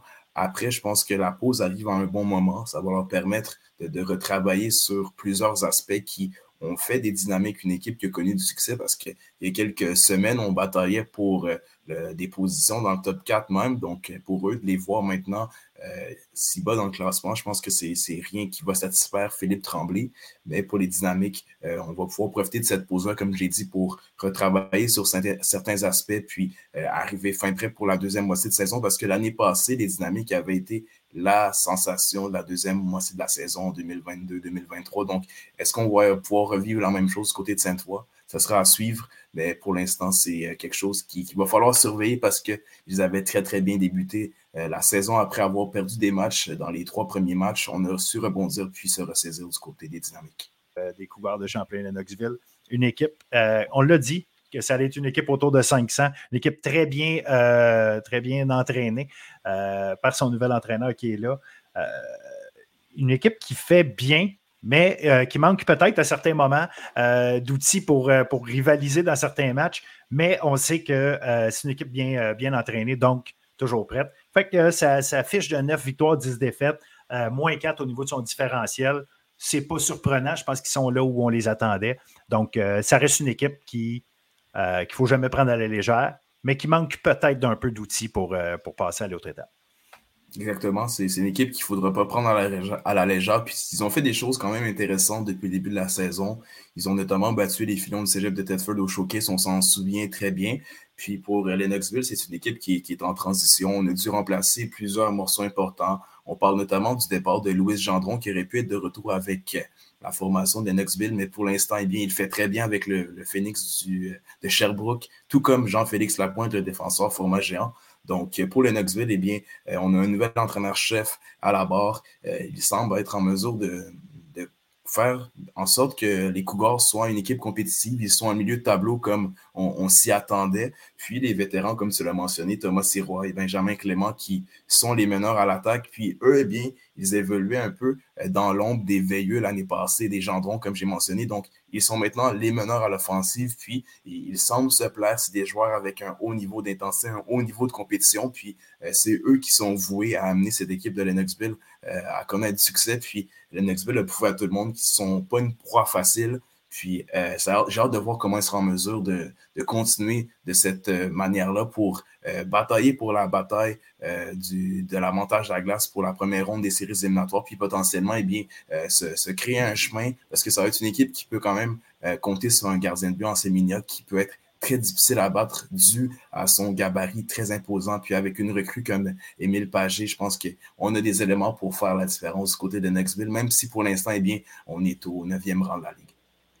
Puis c'est une équipe qui avait, faut pas l'oublier, euh, le plus de joueurs euh, de leur ancienne formation qui s'est retrouvée au niveau de la Ligue de hockey junior majeur du Québec. Ça, c'est un certain point. Puis euh, je me rappelle aussi là, quand les Cougars étaient venus à l'aréna Georges Mantin, j'avais discuté avec l'entraîneur-chef des Marais avant le match, puis il me mentionnait justement que c'était l'équipe qui a perdu le plus de joueurs au niveau des lettres d'intention signées dans le D1 qui se sont retrouvés dans la LHJMQ aussi. Là, parce qu'il faut le souligner, il y a certains joueurs qui avaient signé des lettres d'intention euh, dans le collégial D1, ce qui veut dire que les droits du joueur dans le collégial appartiennent à une telle équipe.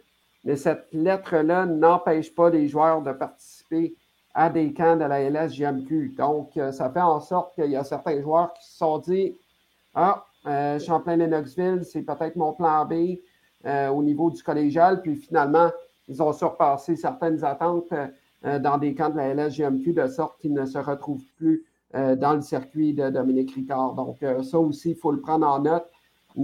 Et pourquoi je le mentionne, c'est parce qu'on ne sait pas ce qui va arriver avec les équipes de la LSGMQ pendant le temps des fêtes. On sait qu'il y a la période des transactions, des joueurs qui vont peut-être être euh, retrancher euh, des équipes de la, JMQ après qu'il y eu des transactions ou des choses comme ça, euh, l'éligibilité scolaire, etc., etc. Donc, tu sais, faut prendre certaines choses avec un certain grain de sel au niveau du classement général, surtout à ce niveau-là. Donc, j'ai hâte de voir qu'est-ce qui va arriver du côté des Cougars parce qu'on ne sait jamais. Peut-être qu'il va y avoir deux, trois joueurs qui étaient dans des camps du circuit Chikini qui vont se retrouver maintenant dans le collégial, ça reste à voir. Absolument. Euh, une équipe qui nous a euh, fait gratter la tête, surtout en début de saison, ce sont les Nordiques de Lionel Groux. Euh, bon, qui ont réussi à aller rechercher des victoires. Là, ils sont plus en bas de classement. ils ne sont pas restés en bas de classement jusqu'à la fin, mais ils sont quand même dixième actuellement. Est-ce que vous voyez quand même cette équipe-là pouvoir continuer à gruger des places au classement? ça reste une équipe qui ne gagne pas avec régularité, a fini, comme je disais, par aller chercher des, victoires, les grappiller ici et là. Euh, mais c'est une équipe qui, malheureusement, ne me semble pas euh, être capable de prendre son air d'aller, malgré la qualité des joueurs offensifs qu'il y a dans cette formation. Oui, ils ont deux joueurs en particulier, certains Thériault et Théoret, qui, euh, quand même, ont des CV intéressants et qui font des ravages dans cette ligue-là. Euh, les quatrième et cinquième meilleurs pointeurs de la Ligue. Euh, Thériault avec 17 buts. Euh, Théoret, 34 points, dont 25 passes. Donc, j'imagine probablement peut-être 17 passes sur les 25, puisqu'il joue sur la même unité que Thériault. Ceci étant dit, c'est difficile pour les Nordiques, en sens où est-ce que, au niveau des gardiens de but, tu as Cadieux qui, bon, est un très bon gardien, mais a connu un départ très difficile contre le Boomerang euh, au dernier match avant Noël. Quatre buts accordés sur huit lancés à l'intérieur des neuf premières minutes de la partie. Exact. Euh, je ne sais pas ce qui va arriver au niveau de la confiance de Cadieux après Noël. Mais avant ça, avant ça, juste avant ça, il avait quand même bien été. Oui, euh, même s'il y a un trou au mois de novembre où il n'a pas, pas, évolué, mais je veux dire, juste avant ça, il y avait une séquence de 6-7 matchs où ça avait très bien été. Donc, en espérant effectivement que ça n'affecte pas trop sa confiance, parce que c'est le gardien qui est capable de les sortir de là. Après ça, tu as Rémi Cloutier qui a été rappelé euh, dans la LHJMQ, que là, on ne sait pas trop qu'est-ce qui va arriver pour lui. Donc, ça, c'est quand même euh, un dossier à suivre. Une chose est certaine, deux excellents joueurs, Antério et Théoret, mais euh, cette équipe-là, je trouve qu'elle au début de l'année, je les voyais un petit peu plus haut au niveau du classement parce que certains joueurs offensifs et tout ça, euh, ça a été un peu plus difficile pour Thériault et Théoret en début d'année. Euh, on se rappellera qu'il y avait eu une certaine période d'impasse avec plusieurs défaites consécutives, etc., etc. Ceux-ci se sont repris, mais c'est là qu'on voit qu'il manque de profondeur dans cette équipe-là. Euh, et j'ai l'impression que euh, les Nordiques, bien qu'ils aient un, très bon entraîneur-chef en Charles Dupéré, j'ai l'impression que le gâteau va moyennement lever après Noël. Ceci étant dit, ça se peut que j'aie tort, comme ça se peut qu'on ait raison. Ça reste à suivre. Denzel. Ah, c'est une équipe qui, euh, depuis le début de la saison, est en manque de, constance parce qu'à chaque fois qu'on pense que les Nordiques vont prendre leur, euh, leurs aises, on se retrouve à, connaître moins de succès le match qui, suit, puis on a, une certaine dépendance au succès de Théorie et Thériault, mais ça fait partie de l'une de leurs forces, puis dans certains matchs, eh bien, ils sont en mesure de faire la différence Maintenant, sur une saison de, de 36 matchs, c'est n'est pas dans ce genre de, de rencontre-là qu'on va être en mesure de monter au classement. C'est dommage, mais euh, en espérant que du côté des Nordiques, on va pouvoir au moins avoir le support des, joueurs qui font un peu moins bien depuis le début de la saison. Puis peut-être que le fait qu'on a une rotation de trois gardiens de but, je pense que c'est la seule équipe de la Ligue qui utilise trois gardiens de but. Est-ce que ça, ça l'amène euh, au fait que les Nordiques ont un peu moins de stabilité devant le filet dû au fait qu'on fait moins de matchs. Est-ce que les gardiens sont moins en confiance? C'est certainement un élément qu'il faut euh, faut aborder. Mais pour le collège Lionel Groux, je pense qu'on va essayer de, bien finir l'année, puis d'attaquer les séries avec des joueurs comme Thériault, Théoré, Brassard. Je pense qu'il n'y a aucune équipe de haut classement qui va vouloir affronter les Nordiques. Puis euh, c'est une équipe qui peut prendre euh, quelques matchs pour, prendre ses aises. Puis par la suite, ça va être une équipe qui va être très difficile à, affronter. Donc en séries éliminatoires, ça va être une équipe qu'on ne voudra pas avoir sur notre chemin si on est une équipe de, de haut de classement, comme j'ai mentionné. Mais il va falloir qu'il y ait un certain réveil, puis qu'au niveau du processus qu'on fait depuis le début de la saison pour Charles Perry, mais qu'il y ait des résultats concrets avant qu'on entame les séries éliminatoires, surtout euh, avec le, fait qu'on a les, fins de carrière collégiale pour Théorie Thériault et Brassard. Griffon de l'Outaouais.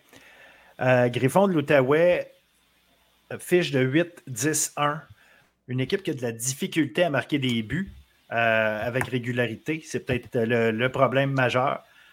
Deux victoires, six défaites dans les huit derniers matchs, mais dans ces six défaites-là, ça a commencé avec un groupe de trois matchs contre, euh, de suite contre Thetford. Trois défaites, malheureusement. Euh, dans les autres défaites, on a affronté Sorel puis Champlain-Saint-Lawrence. Bref, c'est un 2-6, mais en même temps, si on avait placé ça ailleurs dans le calendrier, peut-être que ça paraîtrait moins euh, comme série de défaites. Ça reste. Il y, a eu quelques bonnes performances là-dedans qui n'ont juste pas donné de victoire, mais au bout du compte, bon, on se retrouve en 11e place mais on n'est pas euh, complètement détaché de la, euh, des positions un petit peu plus hautes sans penser que les Griffons vont se placer dans le top 4. Je pense quand même que c'est une équipe qui peut se battre pour les 6-7e places dans ces coins-là, si on est capable peut-être de se mettre à, marquer un peu plus de buts avec régularité. Mais tu as parlé aussi d'Enzel tantôt de Mathis Lafontaine, euh, c'est un enjeu aussi. Mathis Lafontaine, qui est clairement euh, le joueur qui a fait la différence durant la première moitié de saison du côté des Griffons du Cégep de l'Outaouais. Euh, il s'est euh, permis de, de, connaître des excellentes performances. Puis c'est un joueur qui provient du M18 Division 2 qui maintenant, cette année, signe un contrat avec une équipe de la LHGMQ. Donc pour lui, c'est une très, très belle histoire qui est quand même assez phénoménale. Puis il aurait été euh, le joueur qui aurait fait la différence pour les Griffons. Maintenant, euh, au niveau collectif, je pense que les Griffons, on s'attendait à ce qu'on soit dans la deuxième moitié du tableau. C'est une équipe qui débute un nouveau cycle. On avait seulement cinq joueurs qui étaient de retour euh, de l'an passé. Donc, pour Maxime Villeneuve-Ménard, eh bien, il devait manœuvrer avec un tout nouvel effectif. Puis, le mois de novembre a été particulièrement difficile la, série de trois matchs face à Tedford a fait très, très mal au niveau du moral, j'ai envie de dire, parce qu'on aurait été compétitif quand même dans ces matchs-là face à une équipe aguerrie de Tedford. On aurait vendu chèrement notre peau. Puis dans les autres matchs, on a aussi été en mesure d'aller chercher des résultats qui n'ont pas tombé en notre faveur, mais euh, l'équipe aura travaillé sur 60 minutes. Puis euh, je pense que c'est l'expérience dans ce genre de duel-là qui, fait la différence. Mais d'avoir autant d'adversité euh, rendu au mois de novembre, au mois de décembre, je pense que c'est quand même quelque chose d'intéressant pour le processus de, l'Outaouais. Euh, mais au niveau de l'offensive, je pense que c'est là qui, euh, un gros problème. On a la difficulté à marquer des buts à 5 contre 5. Puis les départs de Jacob Charon, Nicolas Lacour-Dion font très mal en ce moment. Parce qu'offensivement, on n'a aucun joueur qui produit à plus d'un point par match. Puis euh, on a le départ de Mathis Fortin aussi qui a été confirmé avec le Phoenix de Sherbrooke. Donc, au niveau développement, il y a quand même quelque chose d'intéressant qui se passe du côté de l'Outaouais. À chaque année, on est capable de, produire des joueurs et de les amener au prochain niveau. Donc, pour Maxime Billet-Ménard, je pense qu'il faut lui donner énormément de crédit. Il est capable d'offrir quand même un beau, programme à son équipe. Mais pour les Griffons, je pense que pour finir cette saison, on a des matchs en main sur certaines équipes. On va vouloir aller chercher des matchs importants Puis on a un calendrier qui est quand même assez favorable avec des matchs à domicile. Puis à domicile, les Griffons euh, jouent quand même très, très bien. Donc euh, pour moi, je pense qu'un objectif qui, peut être réalisable, c'est d'aller chercher au moins l'avantage de la glace pour la première ronde, de, de batailler avec ce groupe-là entre La Flèche, Saint-Hyacinthe, Sainte-Foy, Lennoxville, Lionel Grou. Je pense que c'est quelque chose qui est très atteignable pour l'Outaouais. Mais clairement qu'il va falloir euh, surveiller qu'est-ce qu'on va être en mesure de faire au niveau de l'offensive parce que défensivement, avec un Mathis Lafontaine, tous les espoirs sont là pour que les Griffons euh, soient en mesure de, donner des mots de tête aux autres formations du circuit euh, cette, cette année. -là. Tout a été dit par Denzel qui suit assidûment les activités du hockey en Outaouais à tous les niveaux. et Denzel pourra corroborer avec mon commentaire à ce sujet dans la région de l'Outaouais, Gatineau, peu importe, là, on dirait qu'il y a une certaine culture au niveau du style de jeu de hockey qui fait en sorte que, que leurs équipes sont difficiles à affronter. Et je parle du style de jeu physique du hockey en Outaouais. Je ne sais pas si je me trompe là. Autant au niveau scolaire qu'au niveau collégial, qu'au niveau M18-3A, il faut toujours que les équipes de l'Outaouais aient des joueurs dans le visage des autres, match après match, des, équipes travaillantes, euh, des équipes euh, euh, structurées. J'ai l'impression qu'il y a un certain. Il y a, une certaine culture qui a été bâtie dans, la structure du hockey en Outaouais qui fait en sorte que je pense que les Griffons auront une équipe qui pourront dépasser probablement Lennoxville, les Nordiques de Lionel Grou et qui sait peut-être les dynamiques du cégep de Sainte-Foy de par leur style de jeu euh, qui vraiment est physique. Par contre, il faudra être en mesure de contrôler les émotions d'ici la fin de l'année. On sait que les matchs après Noël euh, sont corsés, c'est des gardes tranchées, euh, c'est difficile émotionnellement. C'est là qu'on va voir s'ils ont du caractère ou pas au sein de cette formation-là. Clairement que ça fait partie de l'identité de, de l'Outaouais, puis c'est un peu qu'est-ce qui les avait amenés à remporter ce championnat-là lors de la première saison dans laquelle ils auront joué dans la Ligue collégiale. Puis euh, je pense que le, le, le fait qu'on ait une équipe qui, avec euh, des joueurs qui proviennent du, même endroit, c'est à ce niveau-là qu'on est en mesure de, faire la différence. On a une certaine cohésion qui fait en sorte que les joueurs sont prêts à, se battre, qui c'est des joueurs qui se connaissent. Puis euh, maintenant, je pense que ça sera à eux de, prouver de quoi ils sont capables parce que c'est n'est pas une mauvaise formation. Puis euh, j'ai hâte de voir qu'est-ce qu'on réserve aux gens d'Outaouais au niveau des Griffons. Ça va être intéressant, en effet. Euh, je termine tout ça. Euh, je vais mettre ça dans le même, euh, dans le même lot, si on veut. pas pour nécessairement pour les mêmes raisons, mais les Patriotes du Cégep de Saint-Laurent, les Gaillards du Cégep de qui vont se battre pour la dernière place en éliminatoire. 11 points à 19 matchs pour les Pats, 10 points en 21 pour les Gaillards deux équipes qui se cherchent peut-être pour des différentes raisons. les Gaillards, on, s'attendait peut-être à ce que ça se passe de cette façon-là. Les Patriotes, une équipe qu'on a identifié comme talentueuse, mais euh, assurément que la jeunesse est un, euh, est un, élément clé là, dans tout ça. Oui, exact. Il euh, y a certains joueurs aussi là, qui ont pris du temps avant de se mettre en marche. et ils ont également Maxence Côté-Bergeron, un défenseur clé qui est sur la liste des blessés là, depuis le début de l'année. Sait-on jamais peut-être que s'il était dans l'alignement, les Patriotes seraient un peu plus haut au niveau du classement. On ne le saura jamais. Euh, mais ceci étant dit, le processus euh, du côté de Saint-Laurent euh, a pris un petit peu plus de temps que prévu. Ceci étant dit, selon différentes informes, rumeurs d'Arena, disons-le comme ça, il va peut-être avoir du mouvement d'alignement pendant la saison, pas pendant la saison morte, mais plutôt pendant le congé des fêtes. Donc, j'ai hâte de voir ce qui va arriver du côté des Patriotes. Je pense que Tim Archambault est un entraîneur-chef d'expérience qui travaille très, très fort euh, pour euh, redresser la barque pour son équipe. Et dans le cas des Gaillards, eh bien, c'est dommage parce qu'ils ont certains vétérans qui font très bien, dont Félix-Antoine Dubé, qui est un des meilleurs pointeurs et un, des meilleurs buteurs, dis-je, dans le circuit. Mais ils ne peuvent pas que fier à, un Félix-Antoine Dubé et à un Frédéric Maltais qui performe très bien depuis le début de l'année une chose est certaine, il faudra voir la discipline du côté des gaillards. Euh, d'ailleurs, l'entraîneur-chef euh, Sébastien Gaulin a été suspendu à deux reprises depuis le début de l'année. je dis ça comme ça, là, en sens où est-ce que, tu sais, des fois, quand on dit que ça mène d'en haut, des fois, c'est peut-être ça, je ne sais pas, je ne veux, pas le mettre, je veux pas le pitcher en dessous du boss, comme on dit, là, mais une chose est certaine, c'est difficile. C'est une première année pour beaucoup de joueurs au niveau des gaillards. Euh, on, connaît la, situation géographique euh, de la BTB-Témiscamingue. Beaucoup de matchs, euh, beaucoup de temps hein, passé dans l'autobus, l'école qui est mêlée dans tout ça, les vies personnelles, des joueurs qui habitent à distance, etc., etc. C'est vraiment pas facile à gérer pour une équipe, de la, pour, une équipe comme les Gaillards. Donc, j'ai hâte d'avoir la suite des choses. Une chose est certaine, j'ai trouvé intéressant certains matchs des Gaillards qui ont été disputés qui sont soldés, qui, se sont soldés en défaite ou en victoire.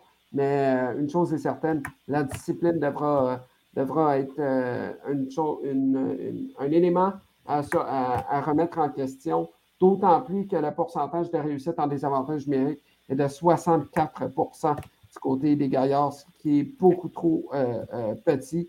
Et quand, quand on, on, parle du pourcentage au niveau des unités spéciales, une bonne équipe veut avoir autour des 105, 110, 115% en termes de pourcentage de réussite sur un 200% évidemment, au total avantage numérique et des avantages numériques combinés ensemble.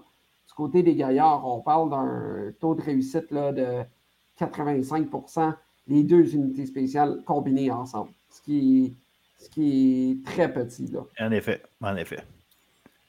La bonne nouvelle pour le cégep de la BTB des c'est qu'on se retrouve quand même à un seul point des Patriotes du cégep de Saint-Laurent. On va pouvoir se battre pour potentiellement une place en séries éliminatoires. Puis je pense que ça serait quand même quelque chose euh, d'intéressant pour le programme euh, Gaillard qui, avec un nouvel entraîneur-chef, une nouvelle équipe, peut quand même avoir cet objectif-là qui est quand même euh, atteignable pour finir la saison. Malheureusement pour eux, ils ont perdu deux matchs face euh, aux Patriots durant le mois de novembre. Ce programme double qui était quand même assez important. Mais, malgré tout, on, se retrouve à un seul point des Patriots. C'est sûr qu'on a deux matchs en main du côté de Saint-Laurent. Donc pour euh, les Pats, je pense qu'on va vouloir s'éloigner le plus possible des gaillards, mais ça l'amène à une, lutte qui est quand même intéressante en fond de classement. Maintenant, comme tu l'as mentionné, au niveau de l'attaque, c'est très difficile, c'est très, très mince là, quand on regarde l'alignement des gaillards qui dépend vraiment du, du de Félix-Antoine Dubé, qui lui en est à sa troisième saison avec les Gaillards. Et pour euh, les Patriotes, je pense qu'ils euh, nous ont habitués à avoir des certains renforts euh, lorsqu'on est revenu du temps des fêtes. On pense notamment à l'année passée à, à Lombardo qui était venu dynamiser cette attaque-là. Puis il est le passeur sur le but gagnant de Sacha Trudel en, finale. Donc, il euh, faut, le mentionner, le, le bureau de Tim Archambault qui est capable d'aller chercher des joueurs comme ça puis qui sont en mesure de faire la différence. Je ne m'attends pas à une, aussi grosse arrivée du côté des Patriotes, mais certainement qu'on va faire tout en notre possible pour euh, être en mesure d'aller euh, chercher un joueur qui préfère la différence. Est-ce que ça sera Maxence côté Bergeron qui est sur la touche pour l'instant? On ne le sait pas, mais pour les Patriotes, je pense que on a une mission, c'est de faire les séries éliminatoires, puis à partir de là, euh, on ne sait pas qu'est-ce qui va arriver. Exact, exact. Ben, écoutez, euh, je pense que ça fait un solide tour d'horizon. Euh, là, on est en pause. Officiellement, le calendrier de la Ligue recommence le vendredi 12 janvier. donc, ça, ça va être, ça va être d'ici là, euh, une pause bien méritée pour tout le monde. Euh, évidemment, finir la session d'école, ce qui est la première chose, mais euh, un bon repos parce que ça reste malgré tout des, calendriers assez chargés. on joue beaucoup de matchs, les entraînements dans tout ça, donc pouvoir se, reposer le corps un peu et probablement l'esprit. ça va faire du bien parce qu'il il y a encore beaucoup de bons hockey à se jouer. Puis euh, on, espère en avoir du, de l'aussi bon. Puis je, l'espère en sachant qu'on va en avoir de l'aussi bon euh, avec la fin de calendrier qui s'en vient parce que là, l'intensité va monter d'un autre cran. Comme vous dites, euh, on a parlé des batailles pour les places en série, mais pas juste pour les places à gagner, mais pour les positionnements en série. et évidemment, ceux qui, sont capables de faire, essayer de gagner une, pause en première ronde, c'est encore mieux. Donc, beaucoup, beaucoup, beaucoup de, de bons hockey. Fait que je vous remercie infiniment euh, messieurs, d'avoir fait le tour avec nous pour euh, faire toute cette analyse-là, ce bilan de la première moitié de saison. Très hâte de vous retrouver au retour des fêtes.